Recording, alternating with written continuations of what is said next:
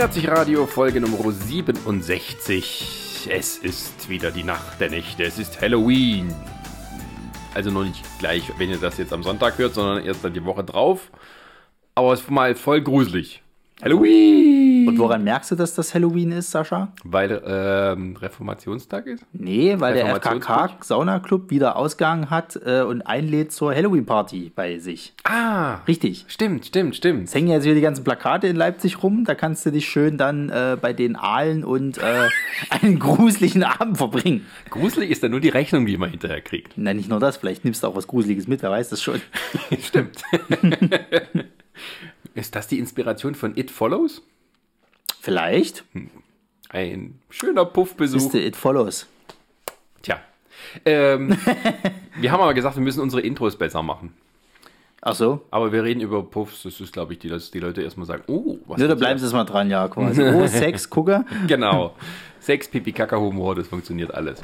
Nein, also wir wollen heute ein bisschen ähm, Gruselstimmung verbreiten, aber die nicht so schlimm ist. Genau. Sprich, wir machen Hol äh, Hollywood Halloween für Weicheier.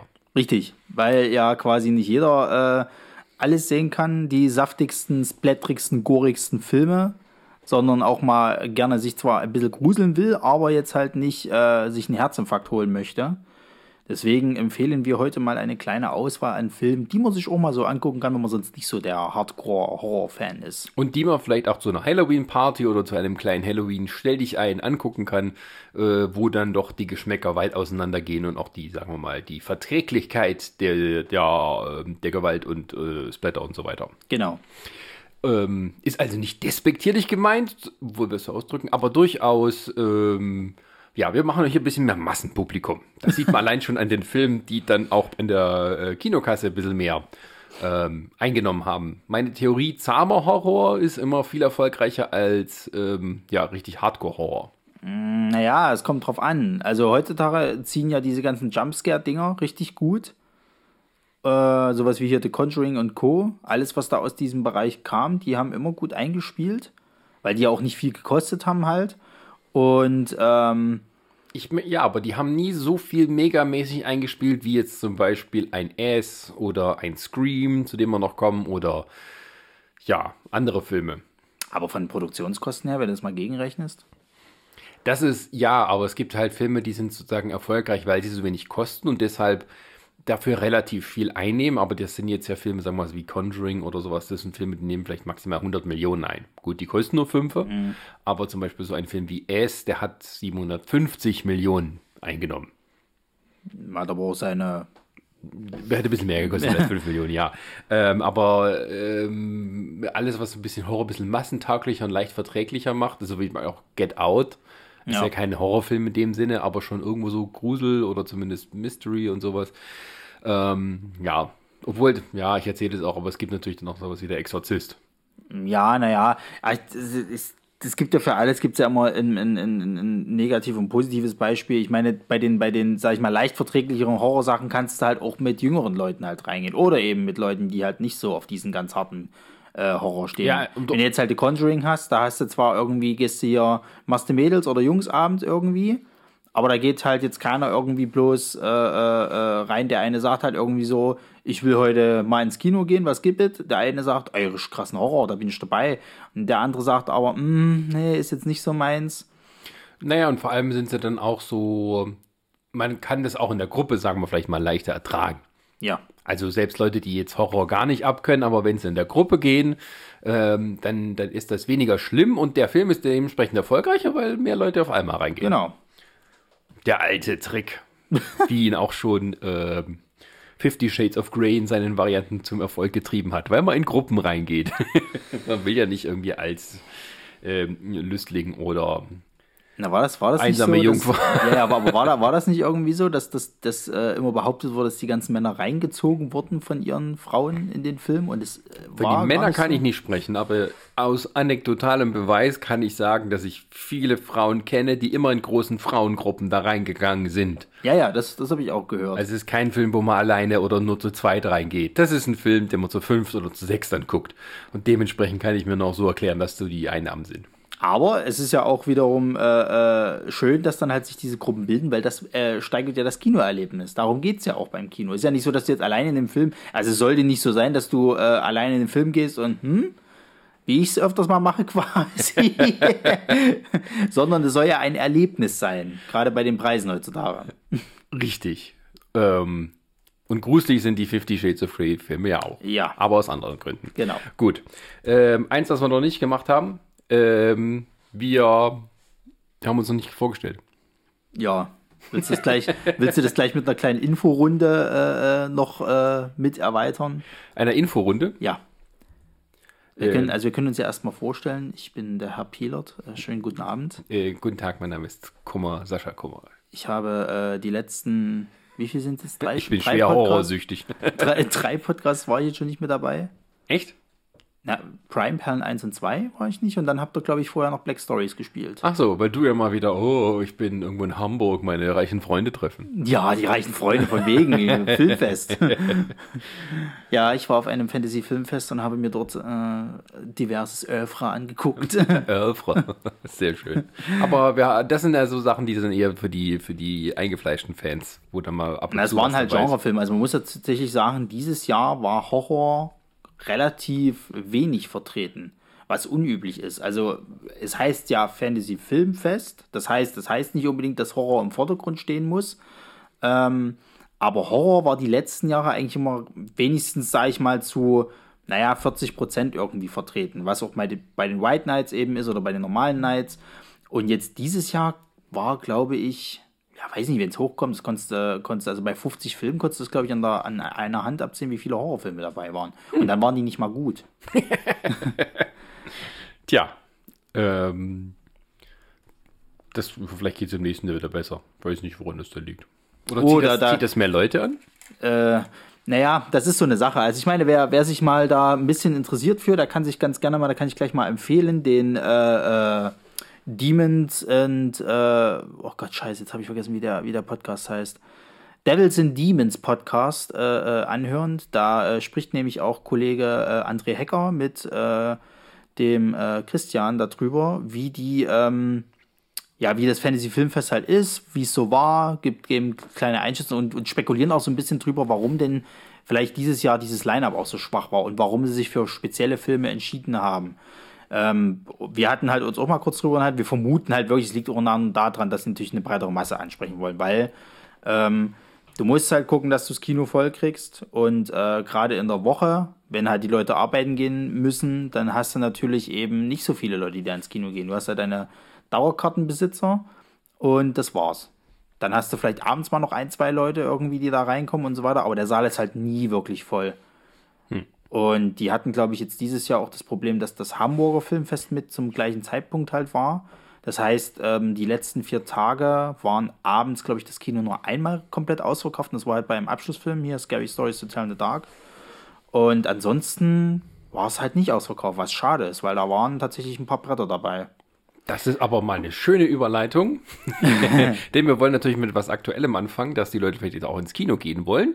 Und da gibt es zum Beispiel diesen einen Film, der jetzt neu ins Kino kommt: Scary Stories to Tell in the Dark. Genau. Ein Film, der äh, tatsächlich ein bisschen die Gruselstimmung wieder hochhalten soll, der halt nicht zu heftig ist und eher so eine, eine nette Gruselstory äh, reinzimmern soll. Aber ist von Guillermo del Toro oder wie ist das? Äh, der ist mit Produzent, Ach so. aber gemacht hat den ein anderer Herr, der zuvor, Ach, das war doch irgend so ein Norweger oder? ja, der hat auch vorher einen Film gemacht, der gar nicht so schlecht war. War das nicht der von sieben Minuten nach Mitternacht? Nein, das ist ein Spanier. Dann. Hereditary? Nee, das Ja, war das. Ich glaube nicht, nein. Vielleicht sollte ich mal auf unserer Website gucken, www.nerdzig.de. Da haben wir gerade eine aktuelle Kritik dazu. Da steht das bestimmt drin. Wir hatten die jetzt geschrieben. Der Chris. Oh. ich dachte, Resa sollte das machen, weil sie doch wesentlich versöhnlicher mit dem Ding war. Nein, ich habe ich hab ja, ich hab ja äh, einen, ich weiß nicht mal, welcher Prime Perlen äh, äh, Podcast das war. Du, da muss ich halt groß irgendwie auch noch beleidigen, weil er mich ja, weil er uns ja so dargestellt hat, dass immer so gefährliches Halbwissen äh, Genau. rauszimmern. Es sind sechs Folgen bei Loki. Ja. Kannst dich ja mal richtig stellen und dich entschuldigen beim Publikum. Ähm, Ja, aber kommen wir zu Scary genau. Stories in the Dark. Ähm, ey, Da ich, geht es um Kinder, die finden ein mysteri mysteriöses Buch, machen das auf und dann passieren diese, diese schlimmen Geschichten, die da drin stehen, oder wie? Genau, also es gibt ja wirklich diese Scary Stories to Tell in the Dark, gibt es ja als Bücher. Also es ist ja auch, glaube ich, äh, äh, eine, also ja, eine Romanvorlage gibt es jetzt in dem Sinne nicht. Es gibt halt diese, diese äh, Sammlung an. Das ist wie diese Gänsehautbücher quasi. Also es sind so eher kürzere Ja, ja, Horrorgeschichten, ja, aber genau. für ein gewisses Alter auch. Ja, ja, genau. Das ist halt, glaube ich, so ein Jugendbuch halt. Äh, ich weiß gar nicht, ob das hierzulande so groß war. Also in Amerika muss es wohl durch die Decke gegangen sein. Und jetzt haben sie halt eine Geschichte drumherum gesponnen, dass halt eben Jugendliche diesen, dieses äh, Buch finden mit diesen einzelnen Stories und dann äh, schreibt sich dieses Buch quasi neue Geschichten selber, die dann halt eben diesen Leuten passieren oder den Kindern. Und ähm, das große Problem an diesem Film ist, dass ich äh, quasi bei 36 Filmen, die ich auf dem Fantasy Filmfest gesehen habe, vor jedem Scheißfilm diesen Trailer gesehen habe, der dir aber auch alles erzählt. Das heißt, du siehst jedes Monster, was in diesem Film vorkommt, du siehst äh, die komplette Handlung einmal komplett und das 36 Mal. Nein, das, heißt, ist doch aber tatsächlich dann für die Leute, die etwas zartbeseiteter sind, weil die wissen, was kommt, dann müssen sie sich nicht so fürchten. Ja, aber für die Leute, die diesen Film erst als Abschlussfilm am Sonntag dann dort sehen und sich schon die ganze Zeit drauf freuen, äh, weil das ja schon als ein relativ großes Ding halt quasi angekündigt wurde. Ich meine, ich glaube, das war einer der wenig großen äh, Filme, die sie bei dem Fantasy Filmfest halt hatten. Und dann, ja, da wird dir das halt durch diesen scheiß Trailer alles weggenommen. Also es gibt dann wirklich keine Überraschung in diesem Film.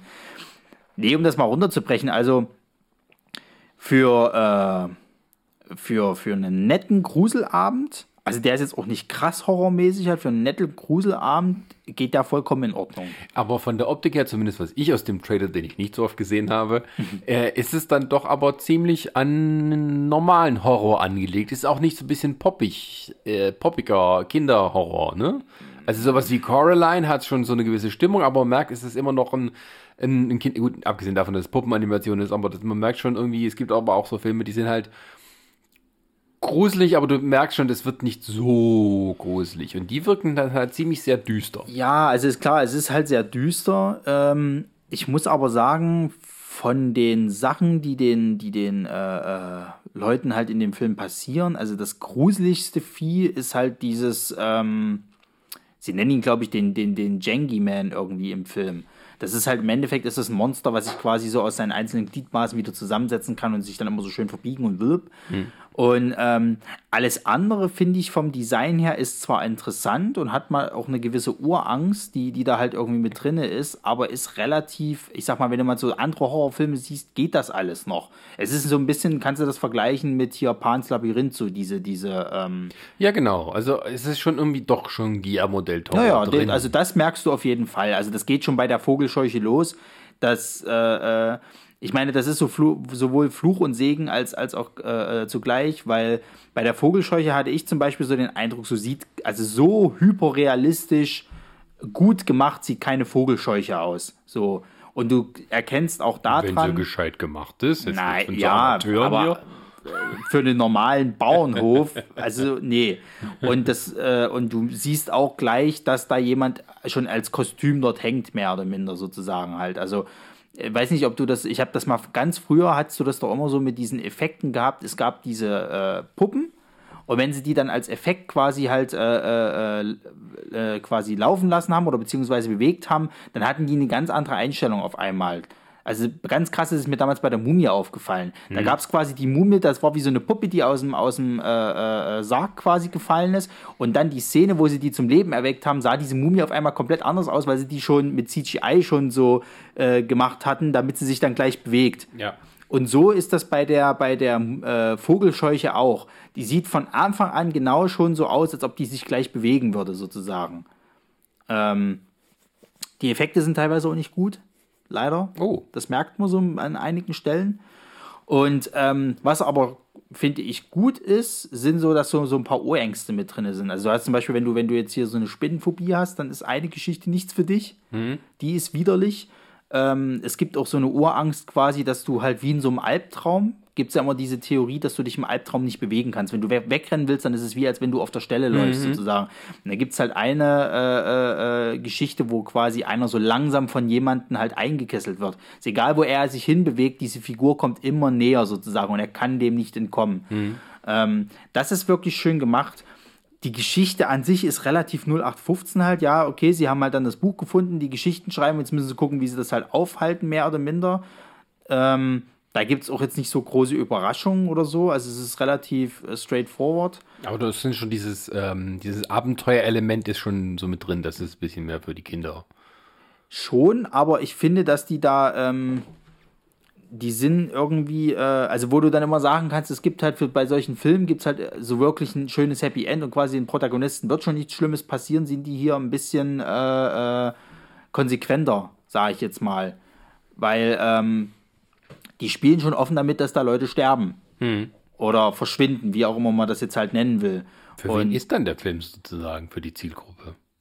Das ist schwierig. Also ich würde sagen, für junge Teenies ist der schon. Also es ist nicht für Kinder gemacht, auf keinen Fall. Ja. Das finde ich ist schon zu heftig. Es gibt auch ein paar krasse Szenen da drin. Also jetzt nicht mega viel mäßig Blut, so, aber es wird schon einer mit einer Mistgabel aufgespießt und sowas halt. Das kannst du jetzt keinem Kind zeigen. Äh, Ich würde schon sagen, tatsächlich so, äh, ich weiß gar nicht, der ist, glaube ich, ab 12 freigegeben oder so. Ja, doch, 12, 14 ist schon okay, das Alter. Ähm, mit kleinen Kindern kannst du da nicht reingehen.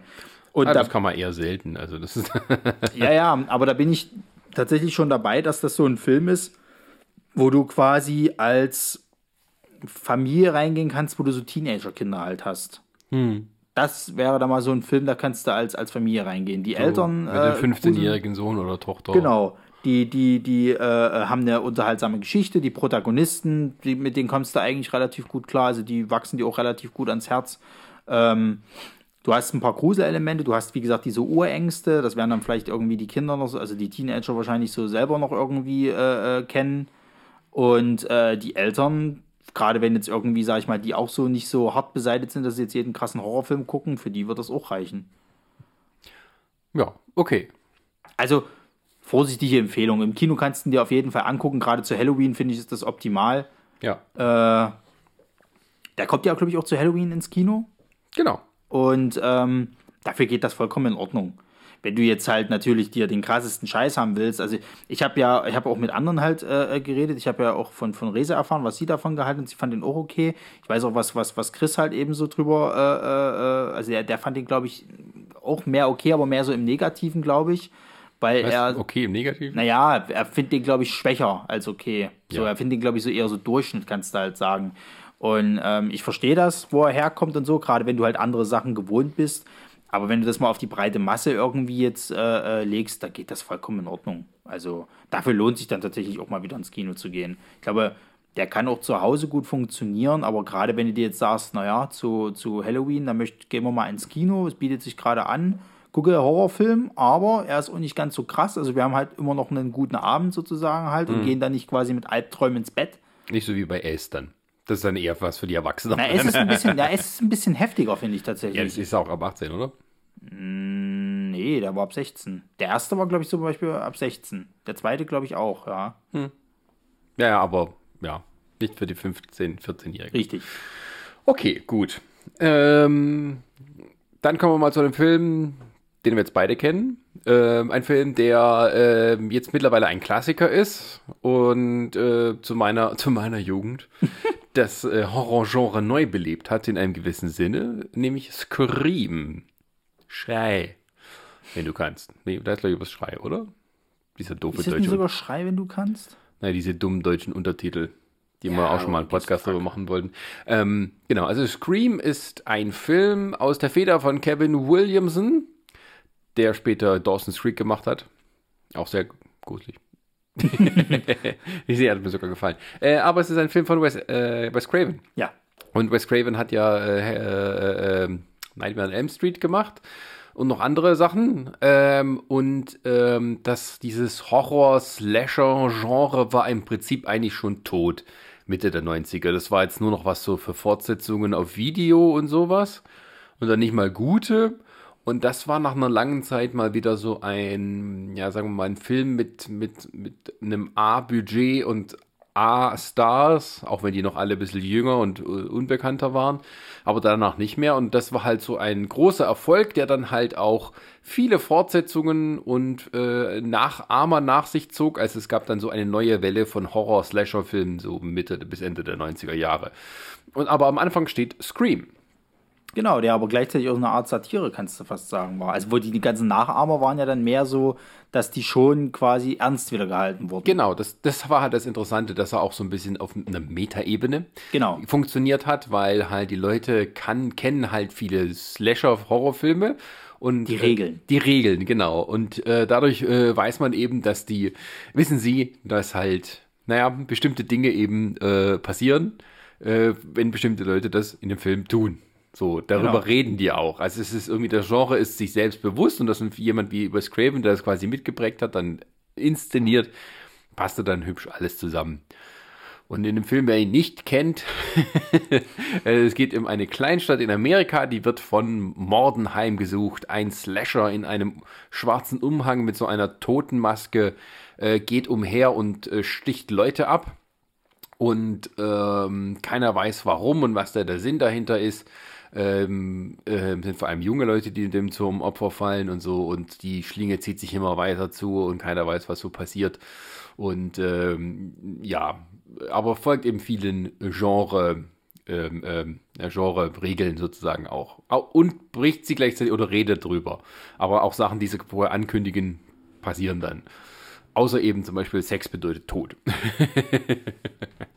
Ich überlege gerade gehabt. Naja, es geht ja, das sagen sie am Anfang dann auch dieser komische Typ, der mit einer dann der Killer ist.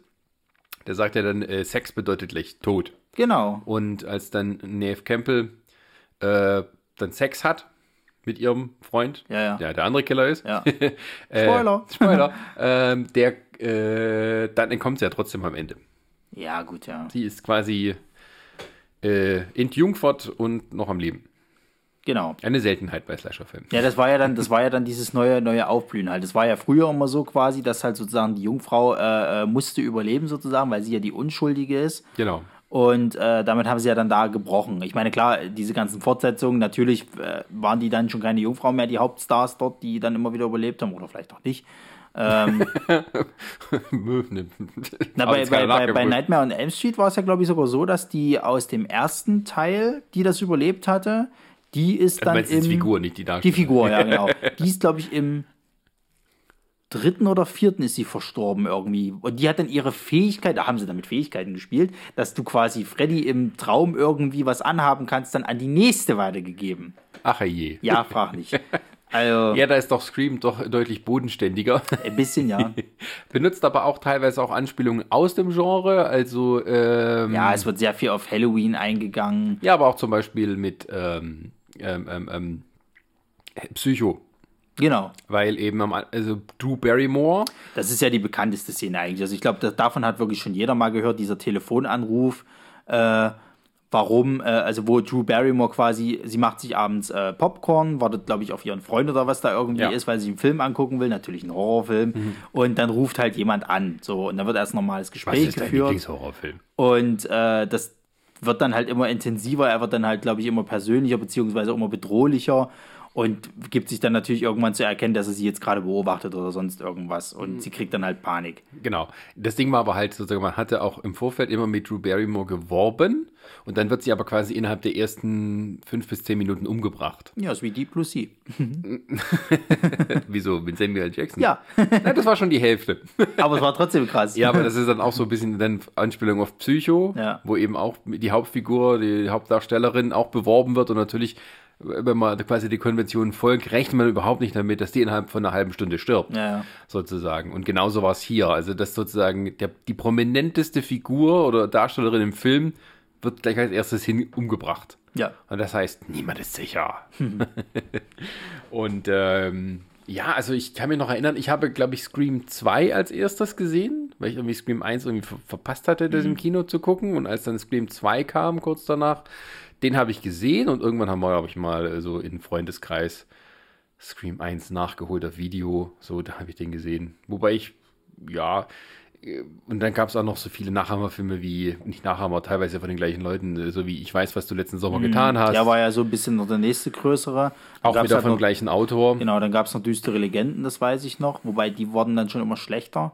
Genau, düstere Legenden. Die tolle düstere- Übersetzung für Urban Legends. Äh, Genau, da, da hatten sie sich zwar eine gute Idee, finde ich, überlegt, aber das hat irgendwie doch nicht so gezogen halt, weil sie auch nicht gute Stars dabei hatten. Also, du hast immer so gesehen, das war auch so eine Zeit, wo die Filmplakate auch alle gleich waren. Du hast Ja. immer irgendwie eine, eine Reihe von Teenagern gehabt, die so wie in einem, in einem Halbkreis dastanden und im Hintergrund dann den, den Killer, der Ja. so drüber lugte halt quasi. Und der Killer ja, braucht halt immer irgendein besonderes Mordinstrument, entweder ein Messer oder ein Haken oder eben. eine Axt. Bei Düstere Legenden war es, glaube ich, eine Axt. Genau, ja. Ja, düstere Legenden war so. Nee. Ja, das, Ja. das war, das hast du schon gemerkt, das ist der Trittbrettfahrer, der zu viel war. Ja, aber das gab, gab ja immer weiter. Dann gab's, aber ich fand Dann halt gab es irgendwann die Richtung, dass sie mit Final Destination dann Genau. halt die übernatürliche Komponente reingejagt haben. wobei das ja, das hat dann so den neuen Trend gemacht. Es geht nicht darum, sich zu gruseln oder zu erklären. Es geht einfach nur darum, auf welche kreative Art und Weise werden die Leute Ich umgebracht. glaube, da habe ich was für Guilty Pleasures 3. Ja. Ich mag die ja alle. ähm, und die, die, äh, was ich aber eigentlich sagen wollte, ist, dass ich halt die Scream-Filme, die waren ja nicht wirklich so gruselig. Nee, gar nicht. ähm, weil sie auch nicht viel Splatter einsetzten, dafür, dass so gemordet Ja, wurde. ja. Es ging mehr tatsächlich, es war, sie waren spannend und unterhaltsam, Ja. weil sie sich auch selber nicht so ernst nahmen. Ja, weil sie auch vor allen Dingen das Publikum nicht verarscht haben. Die haben halt mit dem Publikum halt bewusst das Publikum eigentlich mehr oder minder reingeholt im Sinne von, ihr wisst, dass, dass, dass, dass, dass äh, also wir wissen, dass ihr wisst, dass der Killer so und so agieren würde oder beziehungsweise diese und diese Person jetzt sterben könnte, weil die das und das gemacht haben. Ja. Und deswegen spielen wir jetzt mit euch. Die haben ja dann auch, glaube ich, diese Jumpscares so ein bisschen mit erfunden, wo es dann so im Sinne von war, äh, da machst du eine Tür auf und da könnte der Killer drin. Nee, ist er gar nicht drin. Also machst du die Tür wieder zu und dahinter ist aber einmal der Killer und irgend solche Geschichten. Genau, oder halt, dass auch ähm, immer es um die Frage ging, wer ist denn jetzt der Killer? Genau. Also, dass man sich immer erstmal so ein bisschen so ähm, äh, kühl Poirot-mäßig äh, gegenseitig verdächtigt und am Ende, okay, der ist doch tot, wer, wie geht's jetzt weiter? Und ähm, Wobei man sagen muss, das haben sie bei Scream 2, haben sie es dann schon auf die Spitze getrieben, da wurde es dann lächerlich. Weil dann die Tante von Roseanne der Mörder war. Ja, es war ja dann so, sie ist ja vorher nie wirklich aufgetaucht und dann hieß es auf einmal, ja, ich bin die Mutter von dem äh, äh, gewesen aus dem ersten Teil und Ja. habe jetzt Rache geschworen und habe dann hier diesen Typen, der dann noch mit der zweite Komplize war, der glaube ich irgendwo mit einer Rolle gespielt hat, irgendwie habe ich mit drinne gehabt, aber ich weiß nicht mal so richtig warum. Ja, aber dafür, sagen wir mal, es hat ein, ein bisschen schwächeres Ende, aber für einen sehr starken Anfang, Ja. weil es ja darum geht, die Morde aus Scream 1 wurden in einem Buch verarbeitet, einem Faktenbuch, der dann verfilmt wurde mit einem Horrorfilm, wo am Anfang die Leute reingehen und wo dann der Killer wieder auftaucht. Ja. Also Meter auf Meter. Es war ja auch dann Wo man sich nicht nur über die Horrorgenre, sondern über sich selber, über Ja, seinen ja, es eigenen war ja Erfolg dann auch dieses, sie haben ja im zweiten Teil dann wirklich damit gespielt, was in den Sequels halt immer passiert quasi. Im, im, im äh, äh, Nachfolgefilm muss quasi immer dann die Hauptperson aus dem ersten Teil sterben, so nach dem Motto. Mhm. Und äh, das haben sie ja dann auch versucht halt so umzusetzen. Also wichtige Personen aus dem ersten Teil, die den überlebt haben, sind tatsächlich im zweiten dann gestorben. Wie Ja. zum Beispiel der äh, beste Freund von ihr, der ja diese ganzen Regeln halt quasi immer das etabliert hatte, der ist ja tatsächlich dann im zweiten umgebracht worden. Ja, genau. Ja, ja. Wobei ich jetzt auch so, ich muss dann auch wieder sagen, äh, ich habe wahrscheinlich auch Scary Movie öfters gesehen als Scream. Das ist, das ist das nämlich das, das, das, das nächste, sowohl positive als auch, auch, auch negative. Du kannst Scream gar nicht mehr ernst nehmen, wenn du Scary Movie dann gesehen hast, also den Ja. ersten jetzt halt. Und das ist auch so, so, so, so lustig. Der ist richtig gut, der erste Scary Movie, weil der das halt wirklich richtig gut parodiert. Also das, das, die, die, es ist irgendwo, die haben auch ein schönes Ende, wer dann im Endeffekt der Killer ist. Die nehmen ja dann nochmal jemand anders quasi halt, aber das ist super gut gemacht, weil du halt selber nicht darauf gekommen wärst, dass derjenige das dann sein könnte. Und ähm, gleichzeitig hast du noch diesen guten Humor mit drinne, der, der dann funktioniert. Es ist, ist äh, trotzdem immer noch spannend halt. Und es war dann halt nicht so dieser Pipi-Kaka-Humor, der dann halt in den nachfolgenden Teilen halt kam. Ja, also die wurden, erstens wurden die Filme immer schlechter und die haben halt dieses Subgenre der Movie-Movies Mhm. erfunden, wo es immer heißt, von den, von irgendwelchen Autoren von, von, von Scary Movie. Ja, ja. Da gab es zwei Autoren, die haben danach eine ganze Weile lang jedes Jahr einen neuen Film, Fantastic Movie, äh, Epic Movie und, und, Ja, und meine Frau, die Spartaner und ich. Das sind alles die gleichen Verbrecher. also das sind, das sind diese zwei Typen, ich weiß nicht, Friedberg und Dingswings heißen die. Ähm, Dingswings nicht, also ähm, und die sind halt wirklich die untalentiertesten gewesen, die dieses Drehbuch mitgeschrieben haben. Das haben viele geschrieben. Ich glaube, die Waynes-Brüder haben sowieso alle Sachen, die gut waren, dort reingemacht. Aber die konnten quasi als Trittbrettfahrer von Trittbrettfahrer ihre eigene Karriere machen, weil die halt wirklich dann von Apple und Ei diese beschissene Filme gemacht haben, wo genug Leute reingegangen sind, damit es sich finanziell gelohnt Ja, hatte. Die halt wirklich so nur also schlecht abgefilmte Sketche waren. Ja. Im Prinzip, die irgendwie verbunden wurden. Und es ging nur darum, also, wir reden wegen, Prime-Perlen und sowas.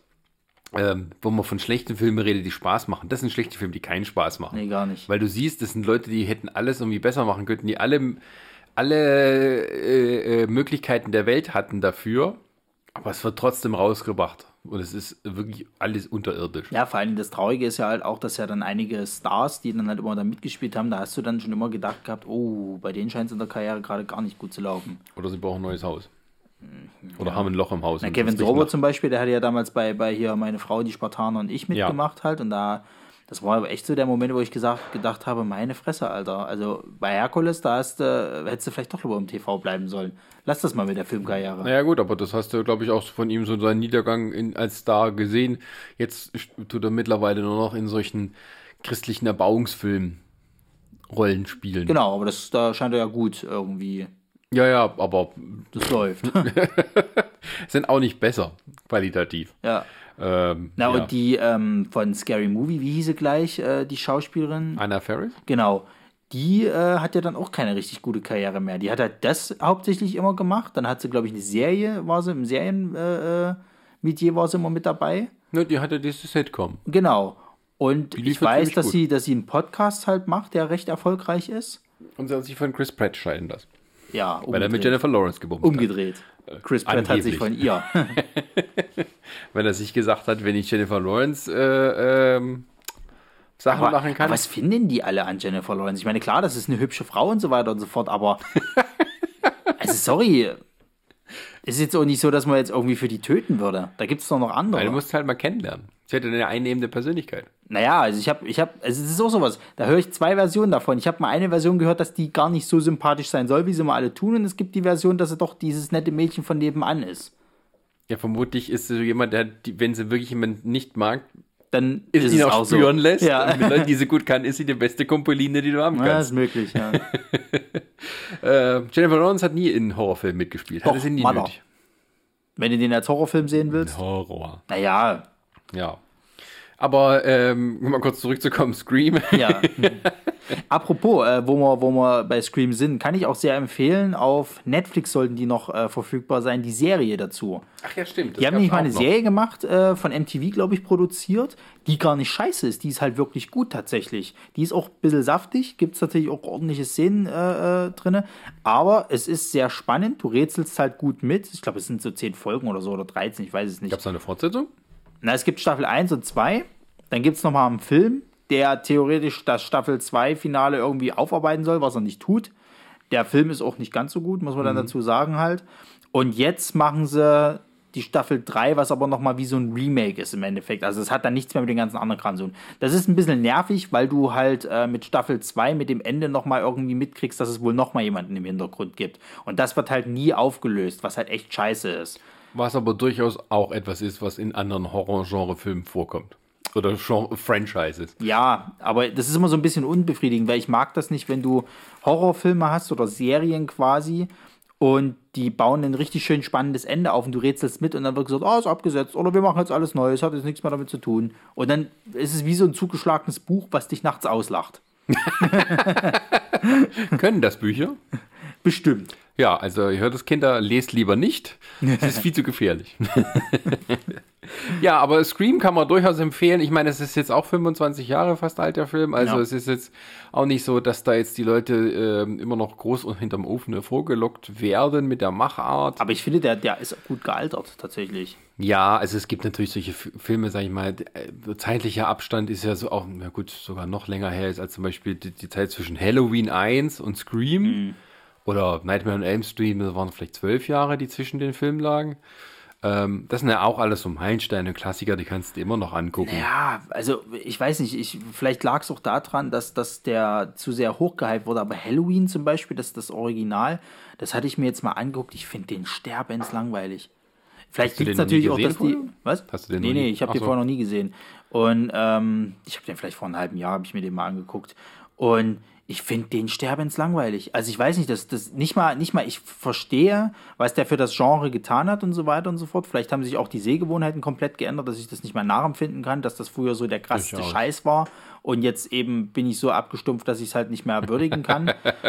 Aber ich finde das teilweise auch, da passiert halt ewig nichts. Ja, das ist tatsächlich, also man muss sagen, es äh, gerade für sowas wie, wie Halloween, ähm, den habe ich relativ früh gesehen, ähm, es ist schon ziemlich gut und man versteht auch, warum das so erfolgreich war und die Leute sich gegruselt haben, aber er ist auch teilweise so Wegbereiter dafür, ähm, ähnlich dann wie dein Scream, da gibt es dann viele Nachahmer, die einen wieder ein bisschen abstumpfen lassen, Ja. wenn man dann auch wieder die Regeln kennt und das ist halt nicht so.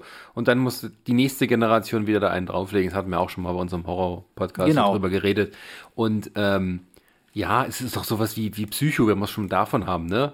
Der Film hat damals die Leute, die haben sich in die Hosen geschissen vor Angst, also oder sich so auch erschrocken, gerade bei dieser Duschszene und sowas. Die wird ja heute so viel parodiert und die kennst du von, von tausend Varianten und sowas. Aber man muss sich immer so ein bisschen reinversetzen, dass es sowas im Kino zu sehen gab's halt damals nicht. Und das hat die Leute dann halt wirklich, sagen wir mal, so traumatisiert, dass, es, dass, dass die, diese Szene immer weiter verarbeitet wurde. Ja, ja, halt klar. aber, aber bei Psycho ist es bei mir zum Beispiel so, diese Szene halt in der Dusche, das spielt ja viel damit quasi deine Vorstellungskraft. Du siehst ja nie, wie das Messer wirklich in sie eindringt, sozusagen. Du siehst ja halt nur, wie jemand halt eben mit dem Messer die ganze Zeit drauf Ja, einhackt, aber sie schreit und du siehst ein bisschen Blut unten, was am, an der Badewanne. Und diese, allein diese Vorstellung, die funktioniert bei mir besser.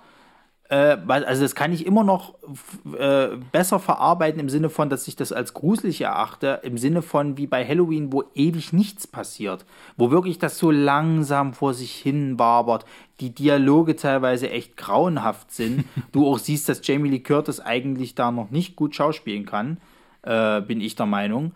Und ähm, ich weiß nicht, also äh, zum Beispiel den äh, Nightmare on Elm Street, der erste, ich kann mir den heute noch angucken und finde den großartig. Auch vom Gruselfaktor funktioniert der für mich noch gut. Ähm, äh, bei dem ist es aber halt irgendwie so bei Halloween, da das zündet bei mir irgendwie nicht. Na, das ist vielleicht auch so interessant dabei, dass der wird ja immer so alle paar Jahre neu erfunden, sozusagen, Halloween.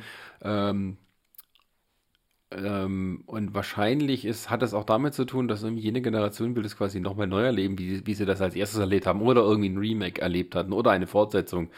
Wirklich, ja. Ja, und so, das ist so ein bisschen wie so ein Blaupausenfilm, den man immer wieder machen kann, aber man macht den immer auf die gleiche Art, aber damit er, ja, also ich verstehe schon, was du meinst, ähm, aber äh, wenn man Scream bleibt, Scream hat ja zum Beispiel dann auch mehr dieses, ähm, es ist vom Tempo her besser erzählt, Ja, es ja. hat diese, diesen äh, Humor auf sich selber bezogen, ähm, aber ich denke mal, dass irgendwann, ich weiß nicht, ob man heutige Jugendliche damit auch noch zum Beispiel groß hinterm Ofen nicht hervorlocken, aber zumindest groß erschrecken könnte. Naja, Nicht, dass man's also was heißt, was heißt 25 Jahren erschrecken, gemacht erschreckend nicht, aber ich glaube, sie würden sich den Film schon in, also gerade als Partyfilm, sage ich mal, geht der gut. Ja. So, weil, weil du Jeder rätselst fragt halt sich, mit. warum nimmst du nicht dein Handy, um Genau, dir Hilfe du- zu rufen? Weil es das nicht gab. Beziehungsweise du, du, du rätselst halt mit, wer ist es jetzt quasi, dann, dann bist du mit den Charakteren ein bisschen mit involviert, dann lachst du halt über den Humor, der halt immer mit dabei ist und so. Denke, der geht schon gut durch. Wobei hingegen ich sage, das glaube ich, in den Halloween könntest du heute keinem mehr antun, das Original. Die würden alle irgendwann wegschalten oder auf ihre Handys klotzen. Interessante These. Müsste man überprüfen. Schulklassen bewerbt euch bei uns. ähm, gut, äh, wollen wir es dabei wenden lassen? Ja.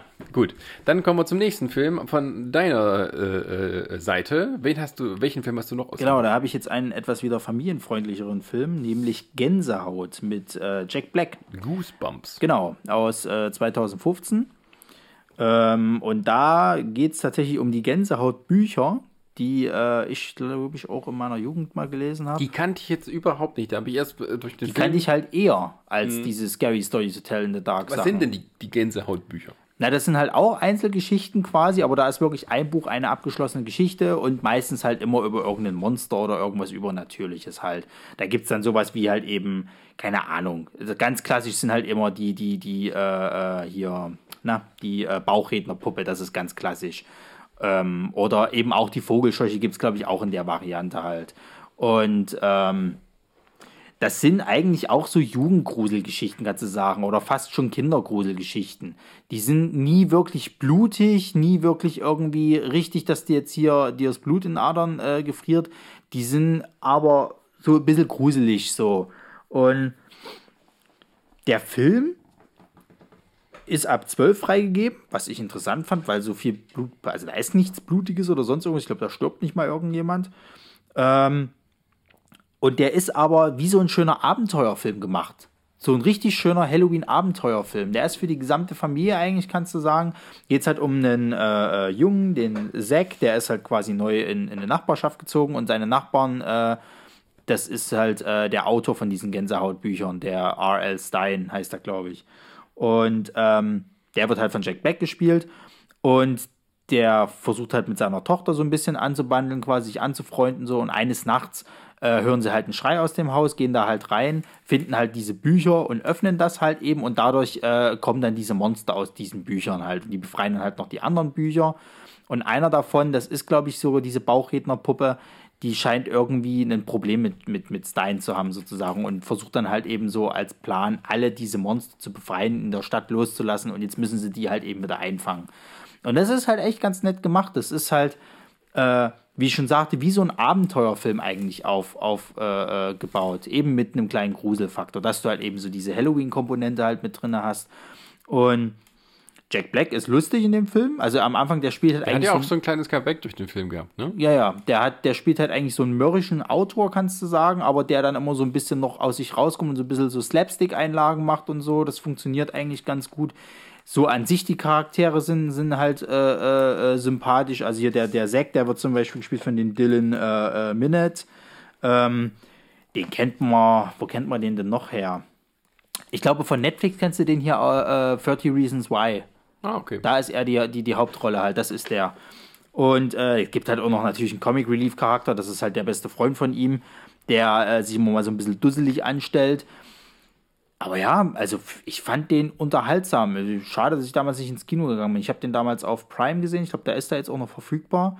Und ähm, der macht durchaus Spaß. Also der ist einfach unterhaltsam halt. Es ist leichte Kost. Du hast eine gute Zeit für, für deine 90 Minuten oder wie lange der halt geht. Ähm, du kannst dir das mit deinen Kindern angucken, die äh, nicht zu sehr jetzt halt gegruselt, also erschreckt werden oder sowas halt, aber die es halt vielleicht ein bisschen gruselig finden. Also es gibt dann auch sowas Aber es ist auch schon mal filmisch gut gemacht. Ich meine, es gibt auch so Sachen wie zum Beispiel das Geisterschloss mit Eddie Murphy und solche Sachen. Genau, aber das finde ich schon zu albern. Also Mhm. der ist nicht zu albern, der hat immer mal noch so diese Komponente, dass es, dass es halt so schon für alle sein soll, quasi, also auch für die Erwachsenen, aber äh, der, der, der ist nicht zu ernst. Der ist nicht zu ernst, aber auch nicht zu lustig halt. Der hat so eine gute Mischung, finde ich halt.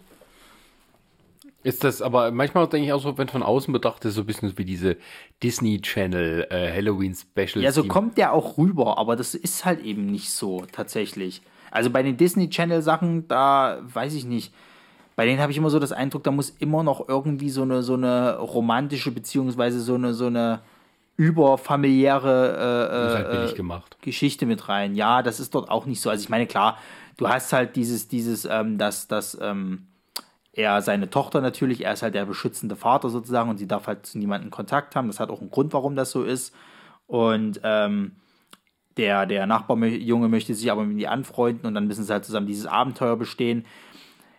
Aber es ist halt nicht so mit der Brechstange drauf. Bei den Disney-Sachen habe ich immer so das Gefühl, die versuchen dann noch mit der Brechstange unbedingt da so eine irgend so eine Moral und irgend so eine, so eine, so eine Herzensgeschichte da mit reinzudrängen, Ja, ja, was das so ist- aufgetakelt wirkt. Und das hast du bei dem halt nicht. Das, Okay. das geht alles in einem Guss. Also das ist so ein rundum perfekter Film, finde ich Gab es da eigentlich. nicht auch mal eine Fernsehserie oder bin ich jetzt da auf dem falschen? Na, das war Geschichten aus der Gruft. Tatsächlich. Das war so eine Cartoonserie. Die war auch so mit so Gruselgeschichten halt für Kinder. Cartoonserie. Ich kenne noch Geschichten aus der Gruft mit dem Crypt-Keeper. Ja, ja. Und Oh, da gab es eine doch ein- Cartoonserie. Ach so, dazu. da gibt es auch eine Realserie aber aus den 80ern. Wo der Ja, ich weiß, aber die. Äh, also, es hat nichts mit Gänsehaut zu tun. Ich weiß gar nicht, Gänsehaut, gab es da mal eine Serie davon? ich meinte, ich es jetzt gab nicht. keine. Oder sie lief nicht bei uns. Bei uns gab also in meiner, in meiner Jugend, da gab es so Doch, sowas na wie klar. Erie, Indiana. Und Doch, so. ich erinnere mich. Es gab mal, aber ich bin mir nicht sicher, ob die Gänsehaut hieß. Es gab mal irgendwas, glaube ich, das kann ich ja, das waren auch so, so, so Teenie-Grusel-Geschichten. Halt. Das waren so einzelne Episoden. Aber ich bin mir nicht sicher, ob das die Gänsehaut-Geschichten waren. Naja, ähm, was lustig war, das wusste ich gar nicht, es gibt einen zweiten Teil davon. Also ich habe gelesen gehabt, dass sie einen, einen Nachfolger machen wollten davon. Und ich wusste, hatte halt auch nochmal geguckt, was nun damit passiert ist. Ist tatsächlich rausgekommen und der ist wirklich so wie diese Disney-Channel-Dinger. der ist auch mega gefloppt. Also der, der hat auch ganz schlechte Kritiken gekriegt, weil der auch einfach nicht die Magie des Erstlings halt wieder äh, mit drin hatte. Jack Black spielt wieder äh, seine Rolle, aber alle anderen aus dem ersten Teil sind nicht mit dabei. So, es gibt eine völlig neue Kindergruppe, die jetzt quasi diese Bücher entdecken und er äh, springt, ist da irgendwie mal so im Leben äh, mit dabei. Und ja, dadurch, äh, dass der quasi so gefloppt ist, gibt es auch keinen dritten Teil mehr. Was schade ist eigentlich. Äh, nee, gab es keine Serie. Habe ich das verwechselt. Naja, Aber gut. Ja, es gibt bestimmt Sachen, die sind so ähnlich dann auch.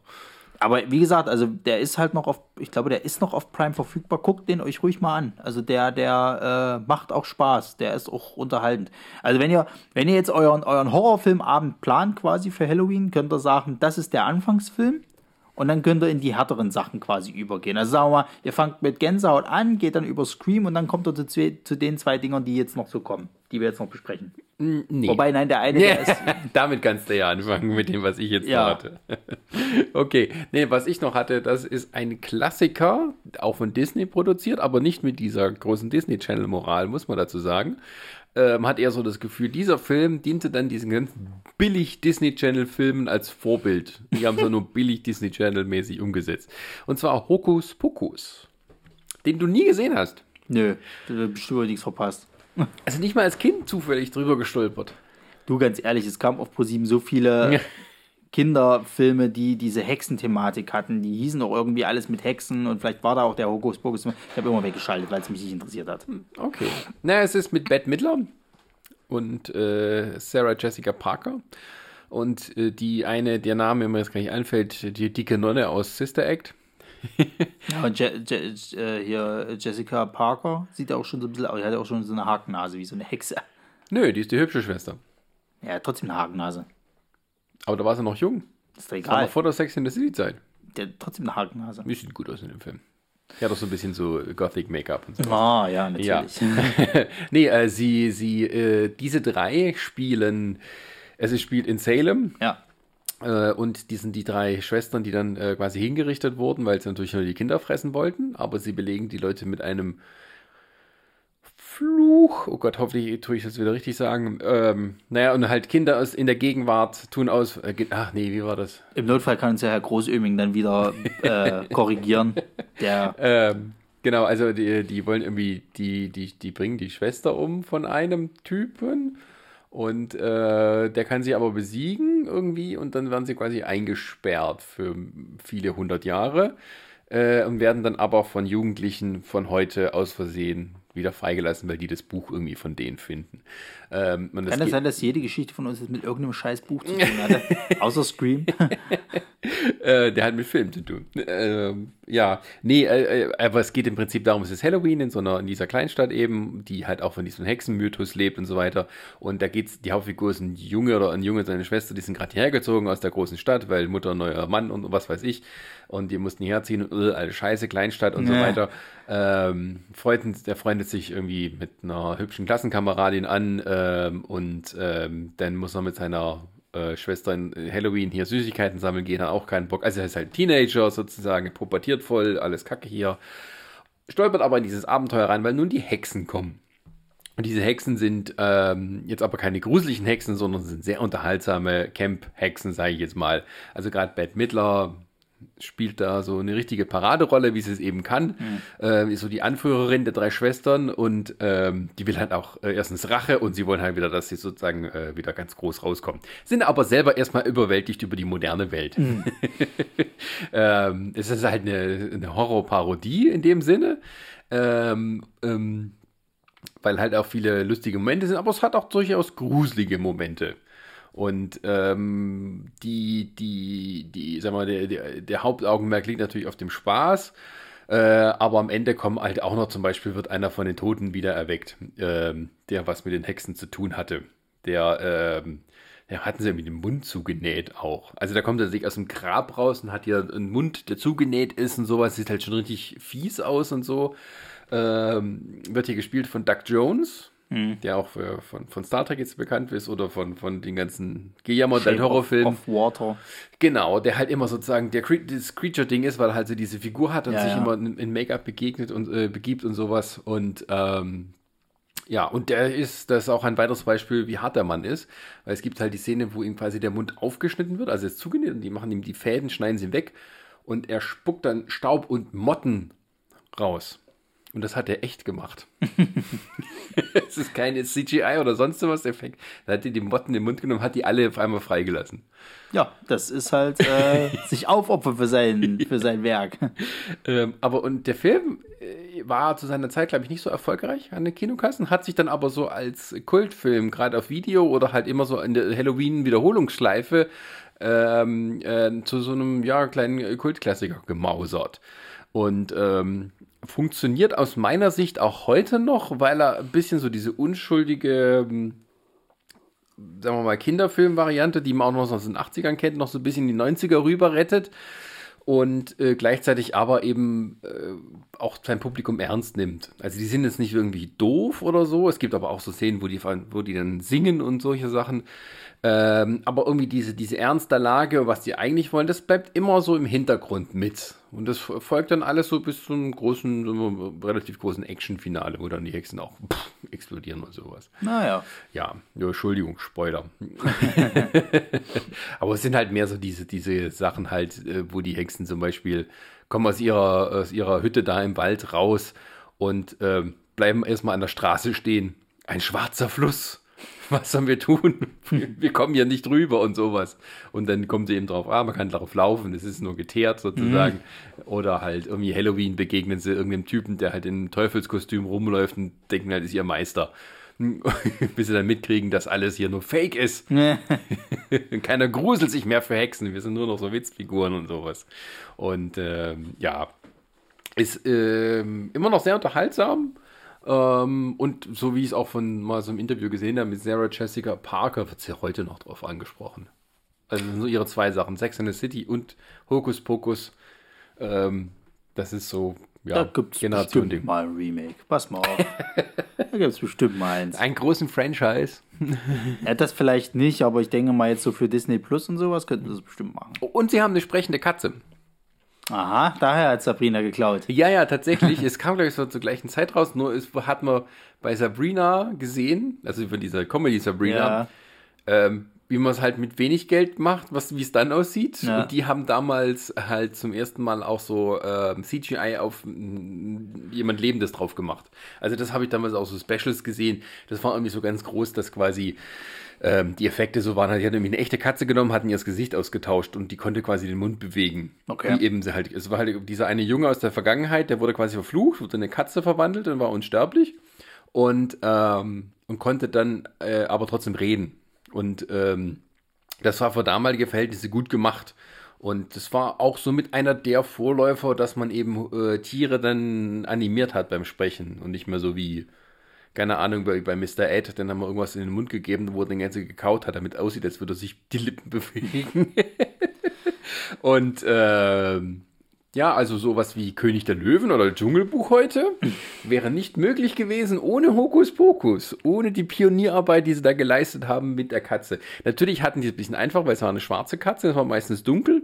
Das heißt, du hast nicht so die Übergänge gesehen zwischen dem Ersatz CGI-Mund und der echten Katze. Ja, ja. aber ich weiß noch nicht, wie viel. Also ich glaube, richtig ersetzt hatten sie nicht. Damals war die Technik noch nicht so weit, aber halt, das war damals auch was Neues, quasi, dass die Katze richtig den Mund bewegt hat, wie eine echte Katze, wenn sie reden würde. Das war damals schon ein bisschen ein kleines Highlight.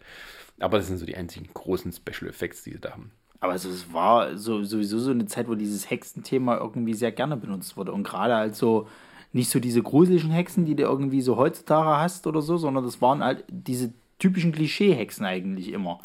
Es wurden auch viel, glaube ich, so, so eher komödiantische Filme mit denen gemacht, glaube ich, oder? Naja, es sind halt so diese Hexen so ein bisschen auch so im Stil von diesen äh, Zauberer von Oz, diesen Wicked-Hexen Ja, ja, ja, und sowas.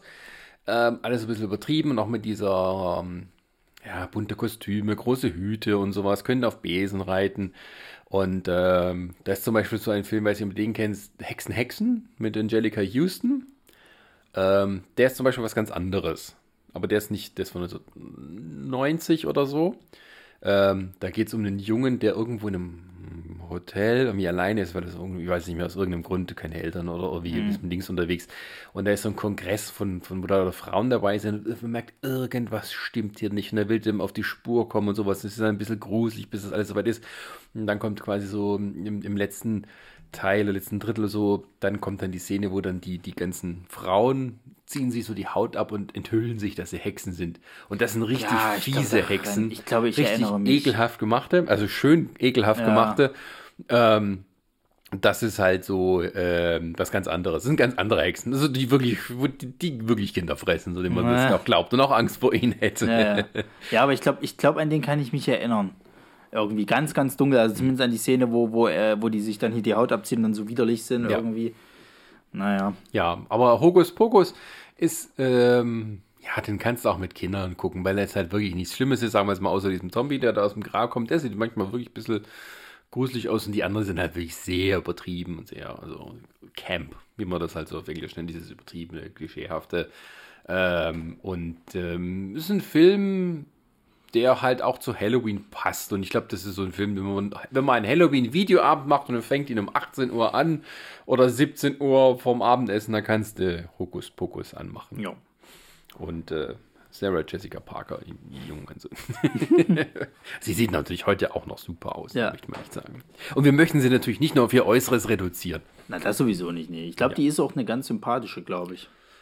Also, Naja, naja, so in frag mal Interviews. Kim Cattrall. Wieso, die hatten sie wohl angezickt, die zwei, oder was? ähm, sie konnten sich nicht besonders gut leiden.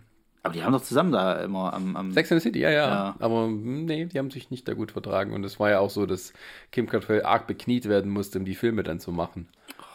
Ähm, und es gab dann mal vor kurzem, nicht so lange her, irgendwie, da hatte irgendjemand, der Bruder oder sowas von Kim Cattrall ist gestorben und Sarah Jessica Parker hat irgendwie so ihr Beileid bekundet oder sowas, so auf Tränendrüse gemacht über die sozialen Medien und sowas. Und dann hat Kim Cattrall dann auch öffentlich gesagt, hör auf zu tun, als seien wir Freunde.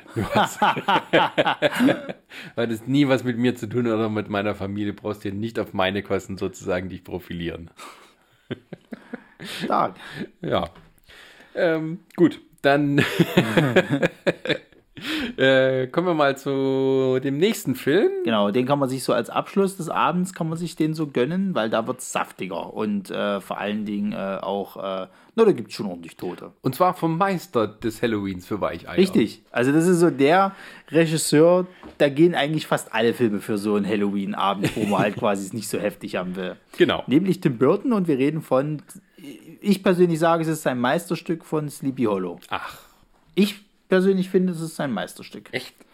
Also wenn ich Der mit Film hat anderen... aber deutlich mehr ähm, Kritik abgekriegt Ich, äh, ich seinerzeit. weiß, als- das mag, mag auch sein, dass nur ich das so sage quasi, aber wenn ich, also jeden anderen Tim Burton-Film, sei- wir, wir nehmen jetzt mal die Batman-Filme weg, Mhm. die zähle ich jetzt mal nicht mit rein, ähm, muss ich sagen, habe ich nicht so viel Bock, mir die nochmal anzugucken als Sleepy Hollow. Also Sleepy Hollow geht immer. Mhm. Äh, Sweeney Todd, ja, hm, das ist ja aber eher so eine Musical-Nummer und ich bin ja nicht so der Musical-Fan. Ähm, dann hier Nightmare Before Christmas. Ich finde den nicht so stark wie äh, alle anderen quasi. Ich finde den Wobei okay. der auch nicht wirklich von ihm ist, er hat es nur irgendwie mitproduziert. Ne? Also es ist so, Nightmare Before Christmas wird immer so ein bisschen ihm zugeschoben, sind aber natürlich viele andere Leute, die da also quasi die entscheidenden Leute waren Ja. hinter den Kulissen. Naja, der Beetlejuice, das ist halt auch so ein Film, der, weiß ich, der hat mir irgendwie zu viel Unruhe drin oder zu.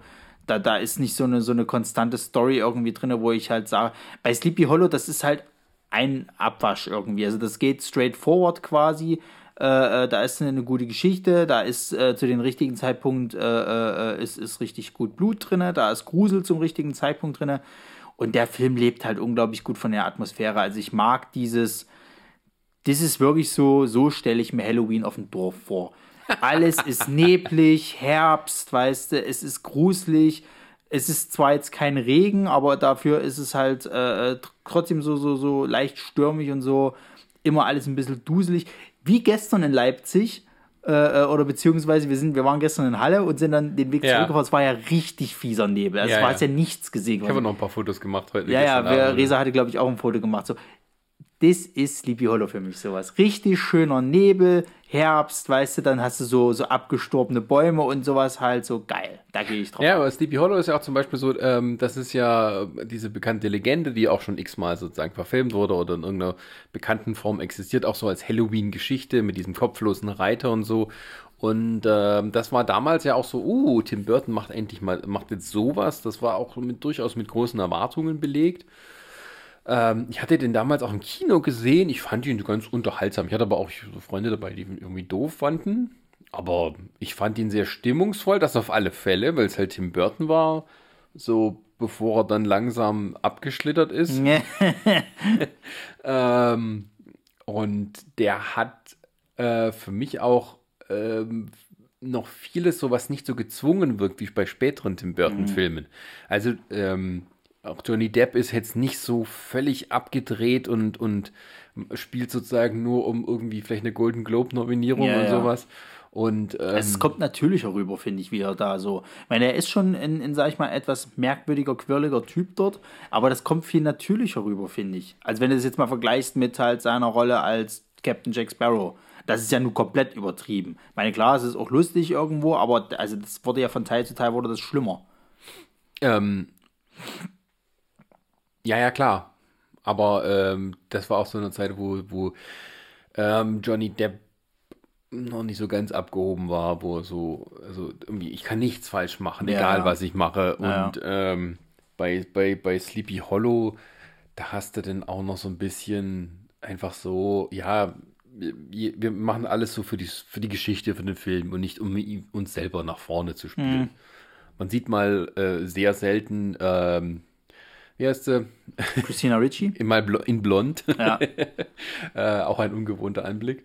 Ähm, und ja, äh, der Film hat auch so ein bisschen was, wie soll man sagen, also äh, kommt ein bisschen so studiomäßig rüber, aber ohne es wirklich zu sein. Also mehr andert so ein bisschen hin und her zwischen diesen Ich, Stilen. Das ich finde halt eigentlich auch, dass er diesen, diesen Gothic-Horror so gut rüberkriegt halt. Klar, das auf alle So, Fälle. also es ist so die perfekte Blaupause für so einen Gothic-Horror-Film.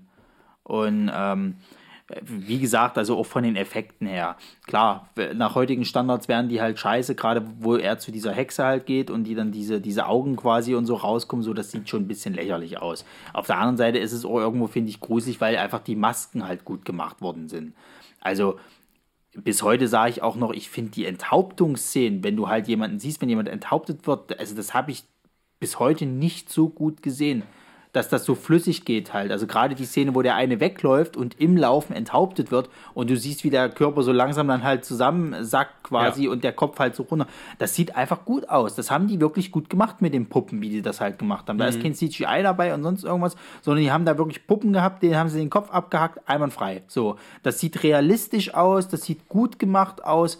Also das, das, das Filme mit mehr Budget und mit mehr besserer Technik heute kriegen das beschissener hin. So, und, und äh, allein dadurch funktioniert der Film auch für mich so gut. Es ist greifbar irgendwie. Also ich, wie gesagt, ich mag das eh immer, wenn handgemachte Effekte mit dabei sind. Und dann hat er zum, zum richtigen Zeitpunkt hat er auch guten schwarzen Humor. Also ich meine, Johnny Depps äh, äh, Figur, der Ingeborg Crane, der ist ja eigentlich eine relative, äh, relatives Weichei, wenn du es so willst, und sich der Aufgabe eigentlich nicht ganz so gewachsen. Gerade wenn er hier seine erste Leiche irgendwie sezieren muss und dem spritzt ihm irgendwie Blut entgegen und er so, Blut.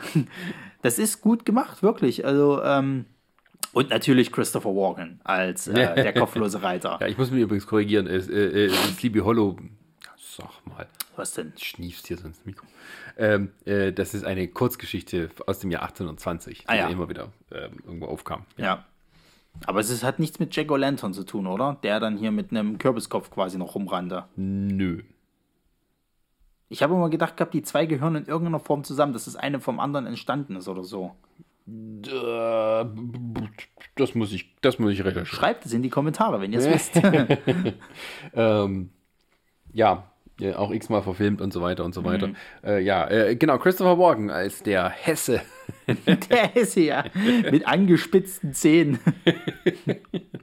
Kommt dann raus und sagt, wo ist mein Appleboy? ja. Ähm, ja, äh, Christopher Walken, der auch ein paar äh, anderen, äh, warte, wie viele Tim Burton-Filme? War nicht so viele. Ich weiß gar nicht. Also er war äh, Batman, Batmans Rückkehr und so. Ja, ja. Aber Nee, äh, nee, nicht Batmans Rückkehr, Batman 1. Nee, Moment, Batmans Rückkehr, du hast recht, ja. ähm, genau, aber äh, Christopher Walken, der entweder tatsächlich sehr subtil und elegant spielen kann oder völlig abgedreht. Und hier darf er mal völlig abgedreht sein. Und es passt. Das ist der Christopher Walken, den willst du wirklich nicht äh, wie bei den Simpsons quasi hier äh, äh, Kindern irgendwie aus einem Buch vorlesen lassen. Ja, äh, ge- genau. äh, Und ähm, der Film hat auch so, ähm, sag ich mal, durchaus einen zeitlosen Charakter. Der Ja. hat so ein kleines bisschen, sag ich mal, auch so irgend so eine Art Steampunk. Aber das, man kann es nicht wirklich sagen, weil es dafür noch zu früh ist, Ja. eigentlich periodisch gesehen. Ähm, aber es wird auch ein bisschen so versucht, mit Technik ein kleines bisschen was zu machen und so. Ähm, aber äh, er ist auch nicht, sagen wir mal, macht irgendwelche aktuellen Anspielungen sowas. Man hat schon versucht, irgendwie so ein Stück zu machen, das sozusagen für sich funktioniert, die Geschichte immer wieder zu erzählen. ja. Und ähm, das ist, glaube ich, auch das, warum man den Film auch heute noch ganz gut angucken kann. Da gibt es durchaus andere Beispiele, wo es dann ein bisschen schwieriger wird. Ja, es ist ja vor allen Dingen auch so, ich meine, klar, es ist irgendwo eine Gruselgeschichte und so, aber sie haben ja dann eine nette Krimi-Geschichte halt auch noch mit rein verpackt. Richtig, halt. das ist- er ist ja, der kopflose Reiter ist ja eigentlich nur ausführendes Organ für jemanden, der quasi eigentlich seine Spuren verwischen würde, beziehungsweise sich alles so zurecht machen will, dass es passt. Ja. So, und das ist gut gemacht, auch dann das mit dem Rätseln halt und wie die Auflösung ist. Also ich habe damals, wo ich den zum ersten Mal gesehen hatte und dann die Auflösung, ich war baff, ich wäre da nicht drauf gekommen halt, dass das so ist. Und ähm, also, wie gesagt, für mich halt immer noch das Meisterstück von, von, von Tim Burton. Ähm, ich finde, der hat es nie wieder so, so gut hingekriegt, dass das alles so stimmig gepasst hat, so vom, vom Look und Feel, wie die Schauspieler äh, das, das gemacht haben und so. Ja, es ist so, ab dem Zeitpunkt, da ist er auch so ein bisschen, sagen wir mal, abgeglitten von dem sozusagen äh, schrulligen Visionär, zu sehen wir, der halt auch viel mehr sich ein bisschen kommerziell hat einnehmen lassen, wobei das immer schwierig ist zu sagen bei Hollywood-Sachen äh, an sich, Ja. ähm, aber danach kamen halt so Sachen wie Planet der Affen, wie Alice im Wunderland, wie äh, Dark Shadows.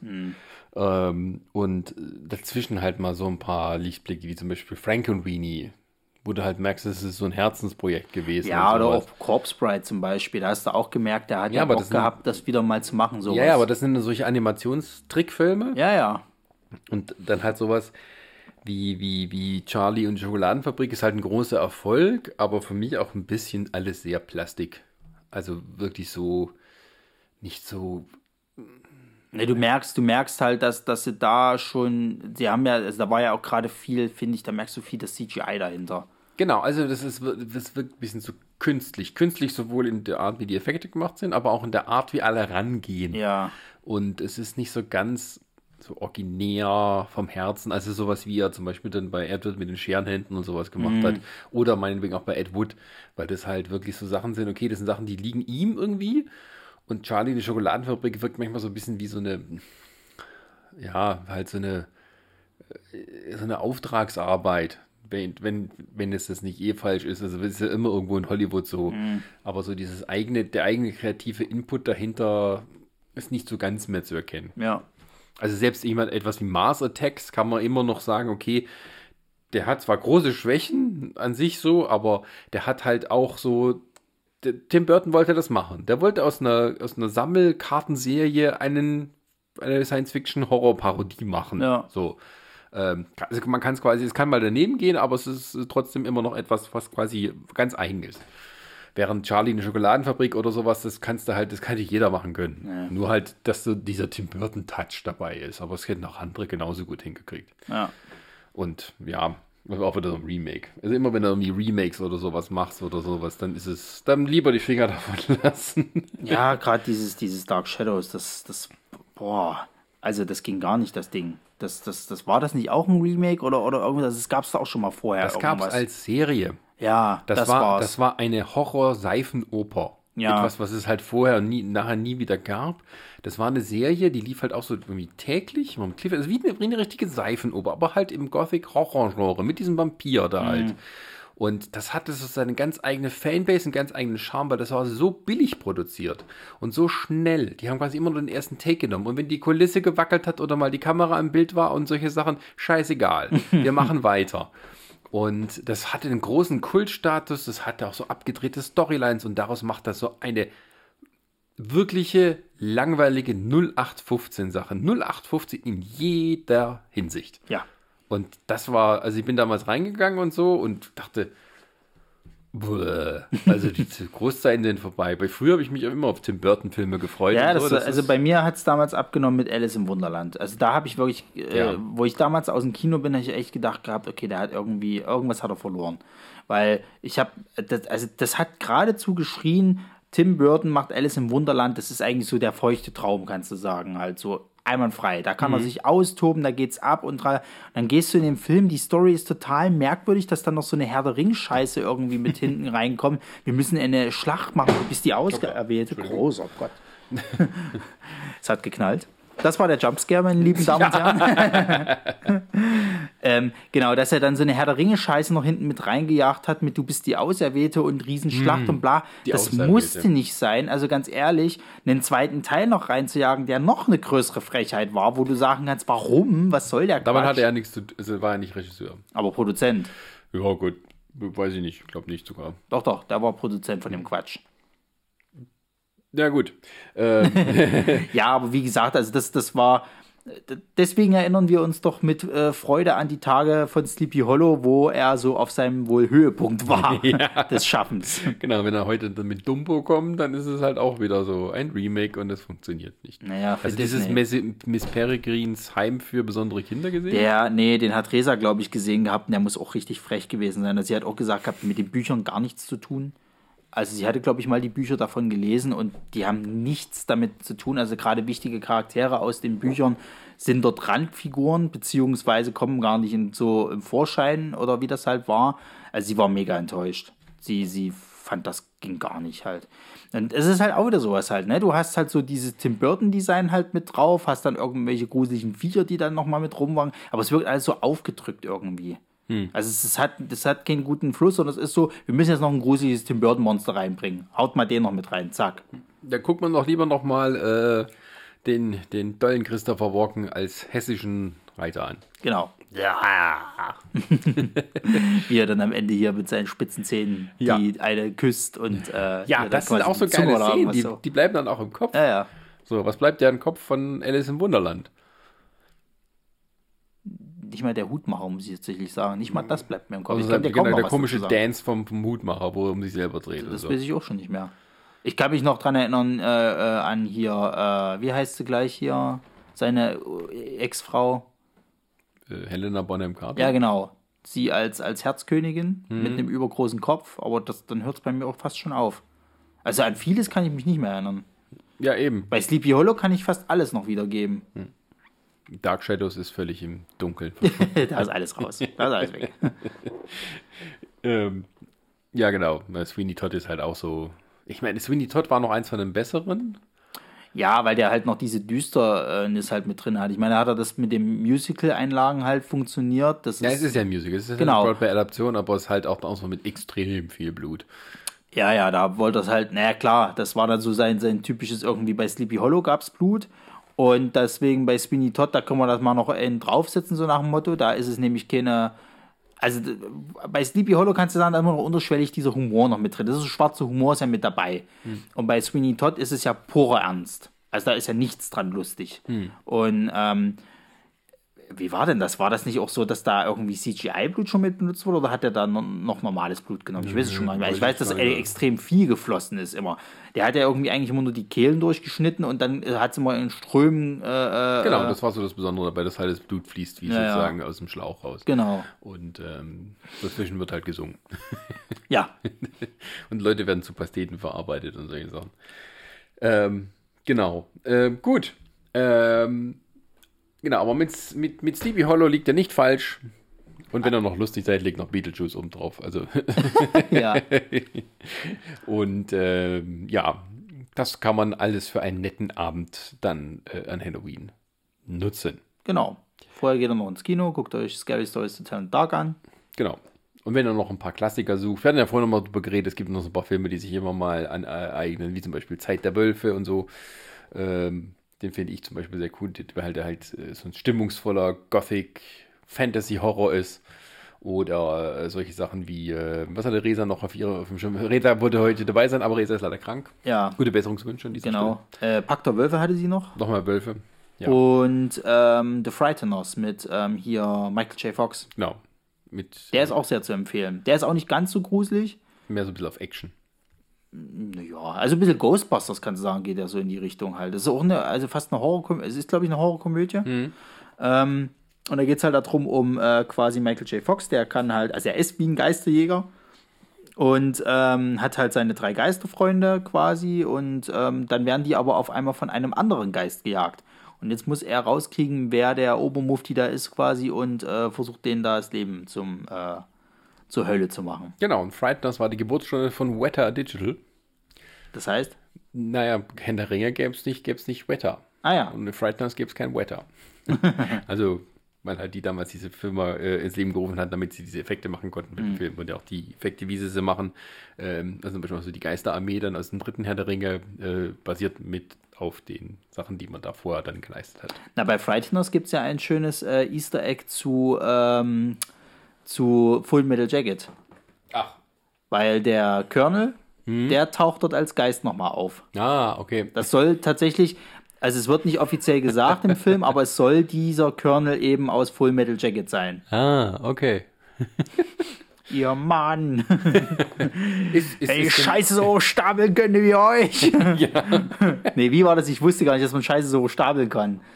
Ist das von, von, ist das von Full Metal Jacket oder ist das von einem Offizier und Gentleman? Nein, nein, das ist vom Full Metal Jacket. Das ist, Ah, okay. das ist quasi die Ausbildungsszene, also der erste Teil des Films, wo äh, er quasi alle immer die ganze Zeit be belöffelt. Private Ja. Paula als, als den Hauptbelöfflungstypen. Äh, äh, Ja, aber halt dieser Spruch, äh, weil es gibt ja noch diesen anderen Film, ein Offizier und Gentleman, Mhm. wo eben äh, ähm, der Ausbilder äh, auch eine wichtige Rolle spielt und Ja. auch eben diese Sprüche da hat, von wegen, ähm, woher kommst du? Texas. Aha, Texas ist für zwei Dinge bekannt. Stiere und Schwule. Ich sehe keine Hörner in deinem Kopf, also musst du ein Schwuler sein. Nee, aber äh, ich wusste gar nicht, dass man scheiße. Das ist tatsächlich aus Full Metal Jacket. Er fragt, glaube ich, irgendwie. okay. Ich glaube, das ist der Joker, den er da fragt, irgendwie, wie, wie äh, äh, groß er ist, irgendwie, er, weil der ja relativ klein Mhm. doch, ist. ich wusste nicht, Und dann sagt er irgendwie so zu ihm so: Ja, ich bin ein so und so viel, so, ah, ich wusste gar nicht, dass man scheiße so stapeln kann. Ja, genau. ähm, gut. es ist Ghostbusters, wäre das auch ein, ist kein Gruselfilm, oder? Ach, na ja, doch schon. Also es gibt schon so ein paar Szenen, also zum Beispiel hier. Es ist, kommt halt drauf an, wovor du dich halt gruselst. Also ich fand zum Beispiel als kleines Kind fand ich immer verwesende Leichen immer so ekelhaft. So. Und dann gibt es zum Beispiel in Ghostbusters die Szene, wo halt alle Geister quasi freikommen. Siehst du dann quasi, wie einer in ein Taxi steigt und dann sagt eben, ja, ich will da, dorthin und dann wird das Taxi von so einem halb verwesten Skelett quasi gefahren. Das fand ich schon widerlich. Ja, ja. Und ich hatte Angst beim zweiten Teil. Hatte ich halt extreme Angst als Kind. Weil dieser komische Igor oder wie dieser Typ da hieß hier, dieser, dieser ähm, Obermufti, der da war, Ja. der hatte doch diesen komischen Schleim da gehabt. Ja. Und da gibt es dann diese Fotos, die sie entwickeln und dann siehst du quasi ihn, wie der so eine ganz ekelhafte Fresse auf einmal hat, quasi und unter ihm dieser Schleimfluss äh, äh, Fluss halt eben Ja. ist. Na, ich als Kind hatte ich ja richtig Angst vor, ich auch Albträume gehabt. Ne. Ah, Also Ghostbusters könnt ihr euch auch mal wieder geben. Ja, und wenn ihr Angst vor Wölfen habt, dann meidet lieber sowas wie Zeit der Wölfe. Oder hier, äh, was habe ich gesagt, Wolfman? Wolfman? Mit Benicio del Toro oder das Und- Original aus den 30ern? Nee, nee, schon der mit Benicio del Toro und hier, äh, Ach, die sind dir bei Schwarz-Weiß guckst du nicht? Ist dir zu doof oder wie? na, da gucke ich Nosferatu. Was ist mit Nosferatu? Gilt das als Grusel? Klar, Gruselhorror ist schon mit einer der, der. Es ist heute nicht mehr so gruselig, muss man sagen. Naja. Aber der ist doch auch gar nicht so lang, oder? Wie meinst du? Nosferatu, also ich meine jetzt nicht den von Werner Herzog, sondern das wirklich das schwarz-weiß Das war 1922? Ja. Der ist doch auch gar nicht so lang, oder? Nö, nö, nö, die waren ja damals alle nicht so lang, die Filme. Ähm, ja, Nosferatu war auch extrem bahnbrechend und ähm, stilbildend. Stilbildend ist das richtige Wort dafür. Also gerade solche Konventionen und sowas, ähm, die ist halt so in diesem gerade Vampir-Genre vorkommen und sowas Ja, sind halt auch aus diesem äh, tatsächlich extrem beeinflusst. Das ist sehr visionär. Ähm, Werner Herzog macht da was ganz anderes dann wieder draus, indem er so ein bisschen äh, Leute spielen lässt wie in einem Stummfilm, aber halt Film von heute ist, was so seine ganz eigene verrückte Qualität hat. Und dann hast du noch Klaus Kinski. Ja, Gott. ähm, und ähm, es gibt ja diesen einen Film Shadow of the Empire. Der, den kann man ganz durchaus auch empfehlen äh, für solche Sachen. Der ist ein bisschen gruselig, ist aber tatsächlich mehr so ein, mehr, so ein, mehr so ein Thriller. Okay. Also es geht, äh, Willem Dafoe spielt den, äh, wer heißt der, Max Schreck, also den Schauspieler von dem Vampir. Es geht in dem Film aber darum, ähm, dass er ein echter Vampir ist. Ah ja. Weil der Regisseur, ich weiß, fällt gerade der Name nicht mehr ein, äh, wichtiger deutscher Regisseur, wichtiger Regisseur für die Weltregie, äh, ähm, der ist so auf, dass es echt wirkt, engagiert einen echten Vampir, wovon aber die Crew natürlich nichts weiß. Und äh, dem Vampir verspricht er sozusagen als Belohnung die Hauptdarstellerin Ja. dass er die aussaugen kann. Und er sagt halt der Crew, der ist halt voll der Method Actor, anderes Wort damals dafür, dass er quasi die ganze Zeit in der Rolle ist.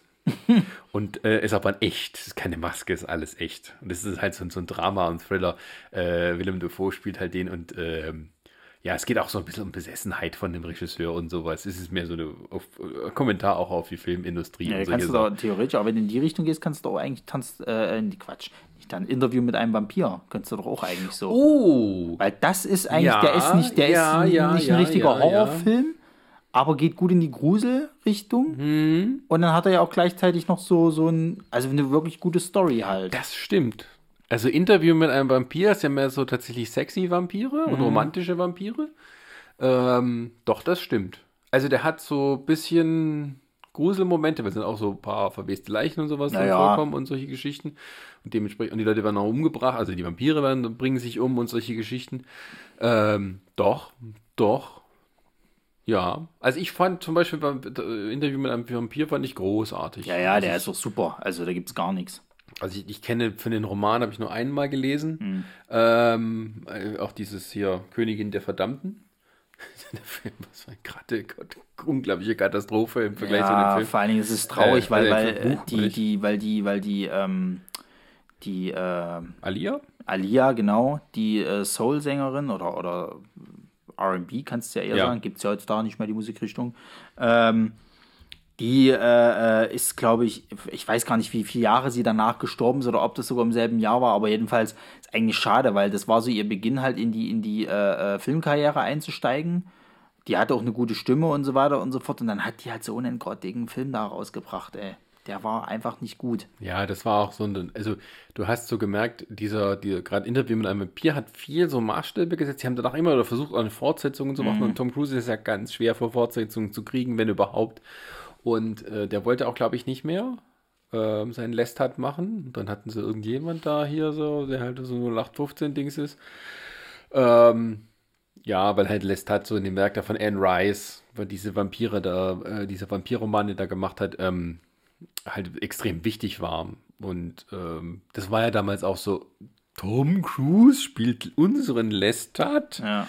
Ähm, und äh, Anne Rice ist ein Mensch, der sich sehr offen ausdrückt und hat dann auch vorher gesagt, dass er es nicht so toll fand, dass Nee. Tom Cruise gecastet wurde. Nachdem sie den Film gesehen hat, hat sie tatsächlich in so in Zeitungen mehr, Sei also eine ganzseitige Anzeige geschaltet, wo sie sich dafür entschuldigt hat und gelobt hat, wie toll der doch ist. Ja. Ja, der Tom Cruise, der kann halt alles. Ne? dir's. Der Tom Cruise, ach, der ist so super, der Typ. ich kann mich noch erinnern, dass früher, also zu der Zeit, da war auch so Brad Pitt gerade am Großwerden. Und so, die waren die Mädels, die fanden, ja, war Brad Pitt und so weiter. Der Typ ist so langweilig in dem Film. Der ist so eine Schlafhaube und, und so äh, hier die 100 Jahre Depri-Typ da. Ähm, Tom Cruise ist viel besser. Ja, aber dann hast du halt den Typen, der, äh, war das vor oder nach Roy Black? Joe Black. Ja, Oder Joe Black, ja. Ganz in weiß. ähm, das war vor. Vor mit Joe Black. Okay, weil das war ja so seine absolute Rolle, wo er so der schmachende Typ dann war, wo die Mädels. Ja, da hat äh, mir auch einer so mal die Story erzählt. Ist im Anfang vom Film kommt da ja, da kommt ja äh, äh, Brad Pitt kommt ins Bild.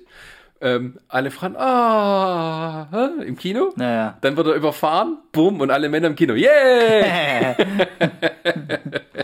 ja, es hat manchmal schon seine Gründe. Also es ist, äh, Aber ich fand, also Tom Cruise hat den da locker an die Wand gespielt. Ich meine, es ist die Figur ist natürlich auch so, aber ähm, ja, also arme, also Brad Pitt hätte durchaus ein bisschen mehr.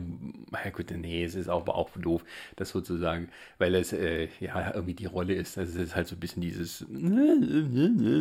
Scheiße hier unsterblich zu sein. Ähm, ja, ist aber auch von Neil Jordan, der Zeit der Wölfe gemacht hat. naja. so schließt sich der Kreis. so schließt sich der Kreis. Ah ja, aber Interview mit einem Vampir, ja, doch.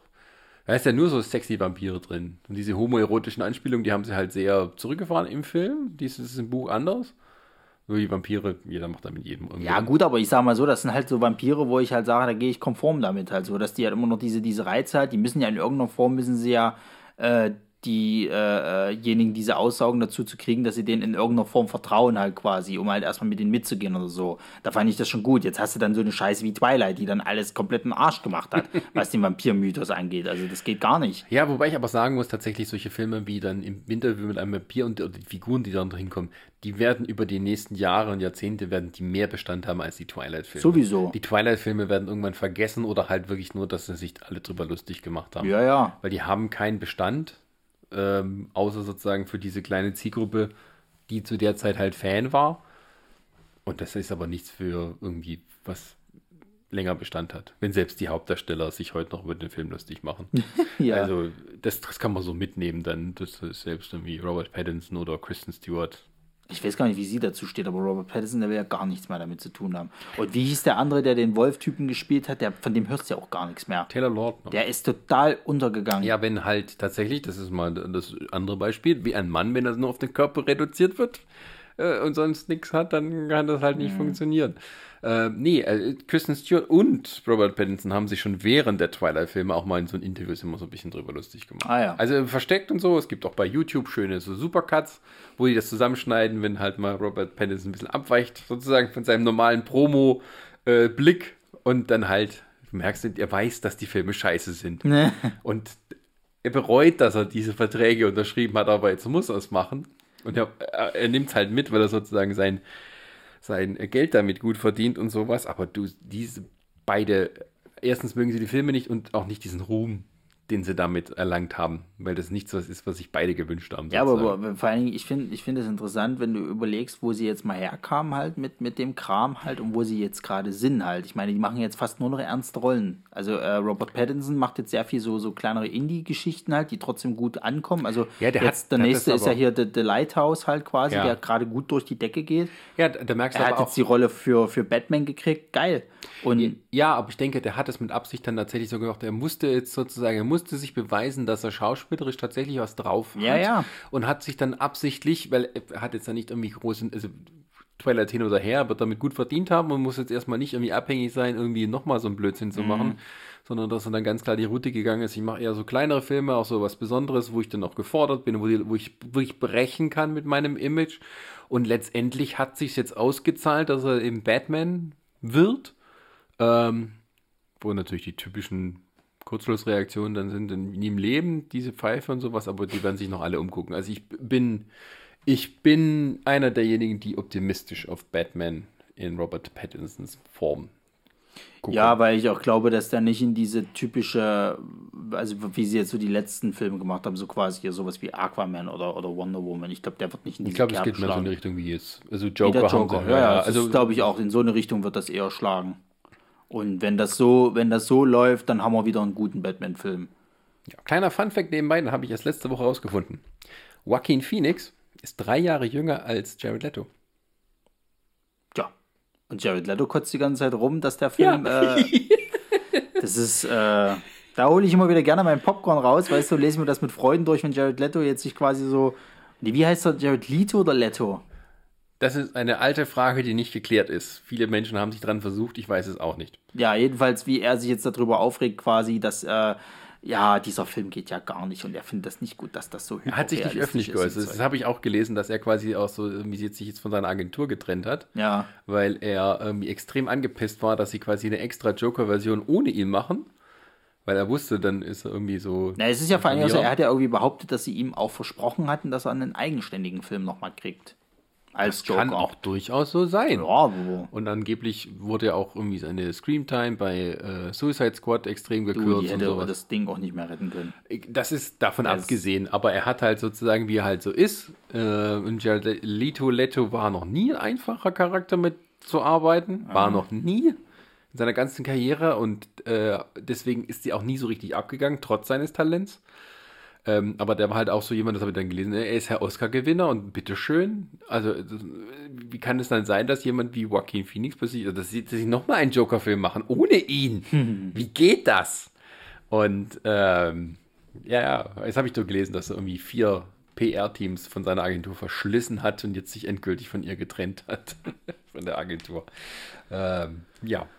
Tja, das sind die anderen. Äh, Tom äh, Cruise passiert das nicht, weil Tom Cruise hat einen Plan und dann zieht er das durch. Und wenn der Tom Cruise sagt, ich bin der geilste Vampir auf der Welt, dann mache ich das so. Und alle sagen ja, okay, bist du. Und wenn der Tom Cruise sagt, jetzt fliege ich selber einen Düsenjäger hier, dann macht er das. Und sagen alle, okay, du bist cool. Das war gestern auch so eine Diskussion, da waren wir bei Remakes irgendwie angelangt, da hat auch eine gemeint gehabt, irgendwie so, boah, ey, da kommt jetzt auch ein zweiter Top Gun raus, ich habe noch nicht mal den ersten gesehen und verstehe überhaupt nicht, was der Mist soll und so. Also du musst, glaube ich, nicht den ersten Top Gun gesehen haben, um den zweiten. Nee, aber ganz ehrlich, der, der kommt, nee, das heben wir uns für Trailer Wars auf. Nee. Ähm, genau, liebe Zuhörer, äh, Ja, ihr habt jetzt eine äh, kleine Liste bekommen, was ihr euch quasi zu Halloween anschauen könnt. Also es gibt durchaus mehr als nur Blut und Gemetzel und bla. Auch wenn das sozusagen heutzutage immer so die Hauptattraktion äh, ist im Horrorgenre. Genau. Äh, aber es gibt durchaus mehr und durchaus auch etwas massentauglicheres, wo man mit man trotzdem Spaß haben kann und aber äh, trotzdem eben Stimmung aufkommt. Genau, also und vor allen Dingen auch äh, zugänglich ist. Also wenn ihr Prime habt, könnt ihr Gänsehaut sehen. Ihr könnt, äh, lass mich kurz gucken, ich weiß gar nicht, ob Sleepy Hollow auf Prime ist. Ich weiß aber, dass er auf Netflix, glaube ich, ist. Nee, So. nee, die Leute sollen mal bitte schön in die Videothek gehen und sich Es was gibt kaufen. keine Videotheken mehr. Ne, wie heißt das andere, wo es auch- iTunes. Oder du gehst auf Amazon und leistest sie dir dort aus. Ne, wie heißt denn das, wo die Leute hingehen, wo sie sich eine DVD kaufen können? Das ist ein normaler äh, ja, Multimedia-Markt Sag halt. ich doch. Sowas halt. Also eine DVD kaufen meinst du, obwohl Oder- sie es für 2 Euro irgendwas ausleihen können. Oder Statt für 10 Euro das äh, im DVD-Regal. Na, du kannst jetzt doch nicht sagen, wenn ihr Prime habt, du musst, du musst alle, weil sonst ist das Schleichwerbung und dann kommst du ins Gefängnis. Wieso komme ich denn ins Gefängnis, wenn ich Schleichwerbung mache? Ja, weil es so ist. Hashtag Werbung. Genau. Ja, aber sie sind äh, frei zugänglich. ja. Äh, und ich glaube auch die Streamingdienste haben bestimmt wieder ihre Special Halloween-Listen vorbereitet. Ich weiß gar soweit nicht. ist. Also, also generell, ich muss jetzt halt sagen, wenn, wenn du jetzt mal so Wenn, wenn du es findest bei Netflix unter historische Serien mit starker weiblicher Hauptrolle. ich habe letztens geguckt, weil waren wir bei Klassikern irgendwie und haben wir geguckt, was Netflix so an Klassikern hat im Endeffekt. Was da als Klassiker zählt, ist eine Frechheit. Also die wirklich. haben nix. Die, haben, die haben gar nichts. Und das, was sie haben und was sie als Klassiker kategorisieren, ist eine Frechheit. Ghostbusters zum Beispiel. Nee, nee, nee, nee. Da waren dann auch so Sachen wie dabei. Ich weiß nicht, ob das dann wirklich daran liegt, weil eben das Wort Klassiker irgendwie da mit drin vorkommt. waren irgendwelche deutschen Filme dabei, die von Anno 2014 waren oder sowas halt. Ich sag, was soll der Quatsch? Der Nanny oder was? Das ist auch ein Ja, lustiger Film, aber nee. Also es waren zum Beispiel auch viele Filme mit, mit, mit, äh, äh, hier, mit, äh, Scheiße, wie heißt der gleich hier? Til Schweiger? Nee, nicht mit Til Schweiger, jetzt komme ich gerade nicht auf den Namen, der jetzt hier auch bei Jerks mitmacht. Christian Ulm. Ja, genau. Mit Christian Ulm waren irgendwie Filme mit dabei. Ähm, Christian Ulm, der große klassische deutsche Schauspieler. ja, okay. Also nee, aber es stimmt schon. Also Netflix hat eine, sagen wir mal, eine unterirdische Auswahl an Filmen, die halt wirklich Filmklassiker sind. Jetzt mal wirklich von den ganz großen Nummern abgesehen. Ich glaube, irgendwo ein Psycho findet sich auch mal drunter. Aber halt wirklich, dass man alte Western gucken will, das findet man gar Western nicht. gibt es fast gar nicht. Also ich habe jetzt letztens geguckt, weil ich ja mir äh, ganz Bei- gerne bei- mal die Dollar-Trilogie anschauen Ja. wollte. Und bei Prime ist dann Keine auch so, Chance, da gibt es dann wieder diese Extra-Kanäle, die du nochmal abonnieren musst. Ja, aber weißt du, was mich bei Prime ankotzt? Hm? Da kannst du dir angucken, äh, hier The, the, äh, the Good, The Bad and The Ugly, also hier äh, äh, der letzte von der Dollar-Trilogie Mhm. und den hier für eine äh, äh, Handvoll Dollar und für ein paar Dollar mehr, die musst du dir kaufen. Wo ich sage, was soll der Quatsch? Warum ist der dritte äh, frei zugänglich? Der, wo, glaube ich, mit so als der Beste angesehen wird. Und die ersten zwei, die aber auch Klassiker sind, werden nicht mit angeboten. Das finde ich frech. Ja, gut, das kommt, glaube ich, auch mit den Lizenzierungsfragen. Gibt es wahrscheinlich auch wieder so ein Paket oder sowas. Das ist halt alles. Ja, deswegen äh, bleibt ihr bei äh, zeitgenössischeren Sachen. Die findet ihr dann auch leichter. Genau. Jetzt haben wir mal für Netflix und sowas Werbung gemacht und sie gleichzeitig in die Pfanne gehauen. Wir sind wieder aus dem Schneider. gut. Ja, dann äh, möchten wir noch mal kurz unser äh, Patreon mitbewerben, weil äh, Hashtag Eigenlob. ne, Eigenlob kannst du es nicht sagen. Genau, wir haben seit kurzem eine Patreon-Seite, da findet ihr uns und könnt euch raussuchen, wenn ihr uns unterstützen wollt, könnt ihr das dort tun für einen kleinen Obolus. Und wenn ihr, oder wenn ihr meint zum Beispiel, dass ihr sagt, ähm, ähm, für das Geld, da würde ich gerne was anderes haben, könnt ihr auch gerne vorschlagen. Also wir sind noch ganz am Anfang und suchen Ja, ja. auch Ideen, wie wir sozusagen äh, unsere Leistung gegen euer Geld eintauschen. Genau, also generell, ihr könnt uns da sehr gerne Vorschläge machen, was ihr gerne äh, äh, hättet oder beziehungsweise was äh, euch das wert wäre. Wir haben auch momentan, glaube ich, noch gar nicht so viele Preiskategorien. Wir haben eine. Ja, wir haben erstmal raus, wir müssen erstmal rauskriegen, wie der Diät überhaupt hier. Ja, wir sind da sehr am Anfang. Wir sind nicht so, so fresh und schnell wie die ganzen Aber wir wollen nicht zu deprimiert wirken. Ne? Wir müssen, ja, ihr müsst, Patreon muss ein bisschen energetischer wirken. Du musst die Leute mitziehen. Ja, das sowieso, aber wir wollen den Leuten ja auch äh, quasi äh, keine Scheiße verkaufen, wie so ein Versicherungsvertreter, sondern wir wollen den Leuten ja schon sagen, pass auf, unterstützt uns, kommt für einen guten Zweck, äh, um als Beispiel zu nennen, dass wir quasi auch die CGC halt eben pompöser gestalten können. Da können wir Geld mit rein äh, stopfen. Ja, oder eben so ganz profane Sachen wie Hostingkosten für unsere Webseite und solche Geschichten. Genau. Die sind durchaus auch nicht billig. oder wie ich, ich habe mir durch eine Schlussrechnung gekriegt von Facebook. ich war selber schon, ich habe ja schon gedacht, das geht so in die Richtung. Aber was ich in den letzten paar Jahren bei Werbung ausgegeben habe für Nerdsig, Und das Traurige ist ja vor allen Dingen, dass da jetzt auch Instagram mittlerweile mit dem Mist anfängt, ne? das könnte ja Facebook. Ja, aber ach Gott, ich finde das alles so schlimm. Ja, es ist aber manchmal notwendig, weil halt Facebook ab einem gewissen Punkt zumacht sozusagen und Ja, dann ja. sagt, du kannst nur noch mitspielen, wenn du was bezahlst, Ja, oder ja. mehr Leute zu erreichen. Ja, es ist, man merkt es nicht so, weil das sich immer so über die Jahre dann oder links so verteilt, was auch Absicht ist, aber ich sagte nachher, welche Summe da stand. Von daher ist jede, jede Spende, für die wir auch was tun, willkommen. Genau. Ansonsten könnt ihr euch äh, alle unsere alten Folgen auch gerne anhören. Wir haben sehr, sehr viele. Wie gesagt, Folge 67. Das ist einiges noch im Portfolio, das ihr euch anhören könnt. Ansonsten jeden zweiten Sonntag gibt es eine neue Folge und die kann man gut mit alten Folgen überbrücken. Die Zeit bis dahin. Von daher äh, hört euch alles von uns an. Genau. Und lest die Blogs. Und wenn ihr sagt, i, was war das denn für ein Blödsinn? Da früher, da wir waren jung und kannten es nicht besser. Ähm, aber äh, ja, Spaß hatten wir schon immer. genau, darum geht's ja. Genau. Und das machen wir auch weiterhin. Deswegen sagen wir Dankeschön und bis zur nächsten Folge. Ade.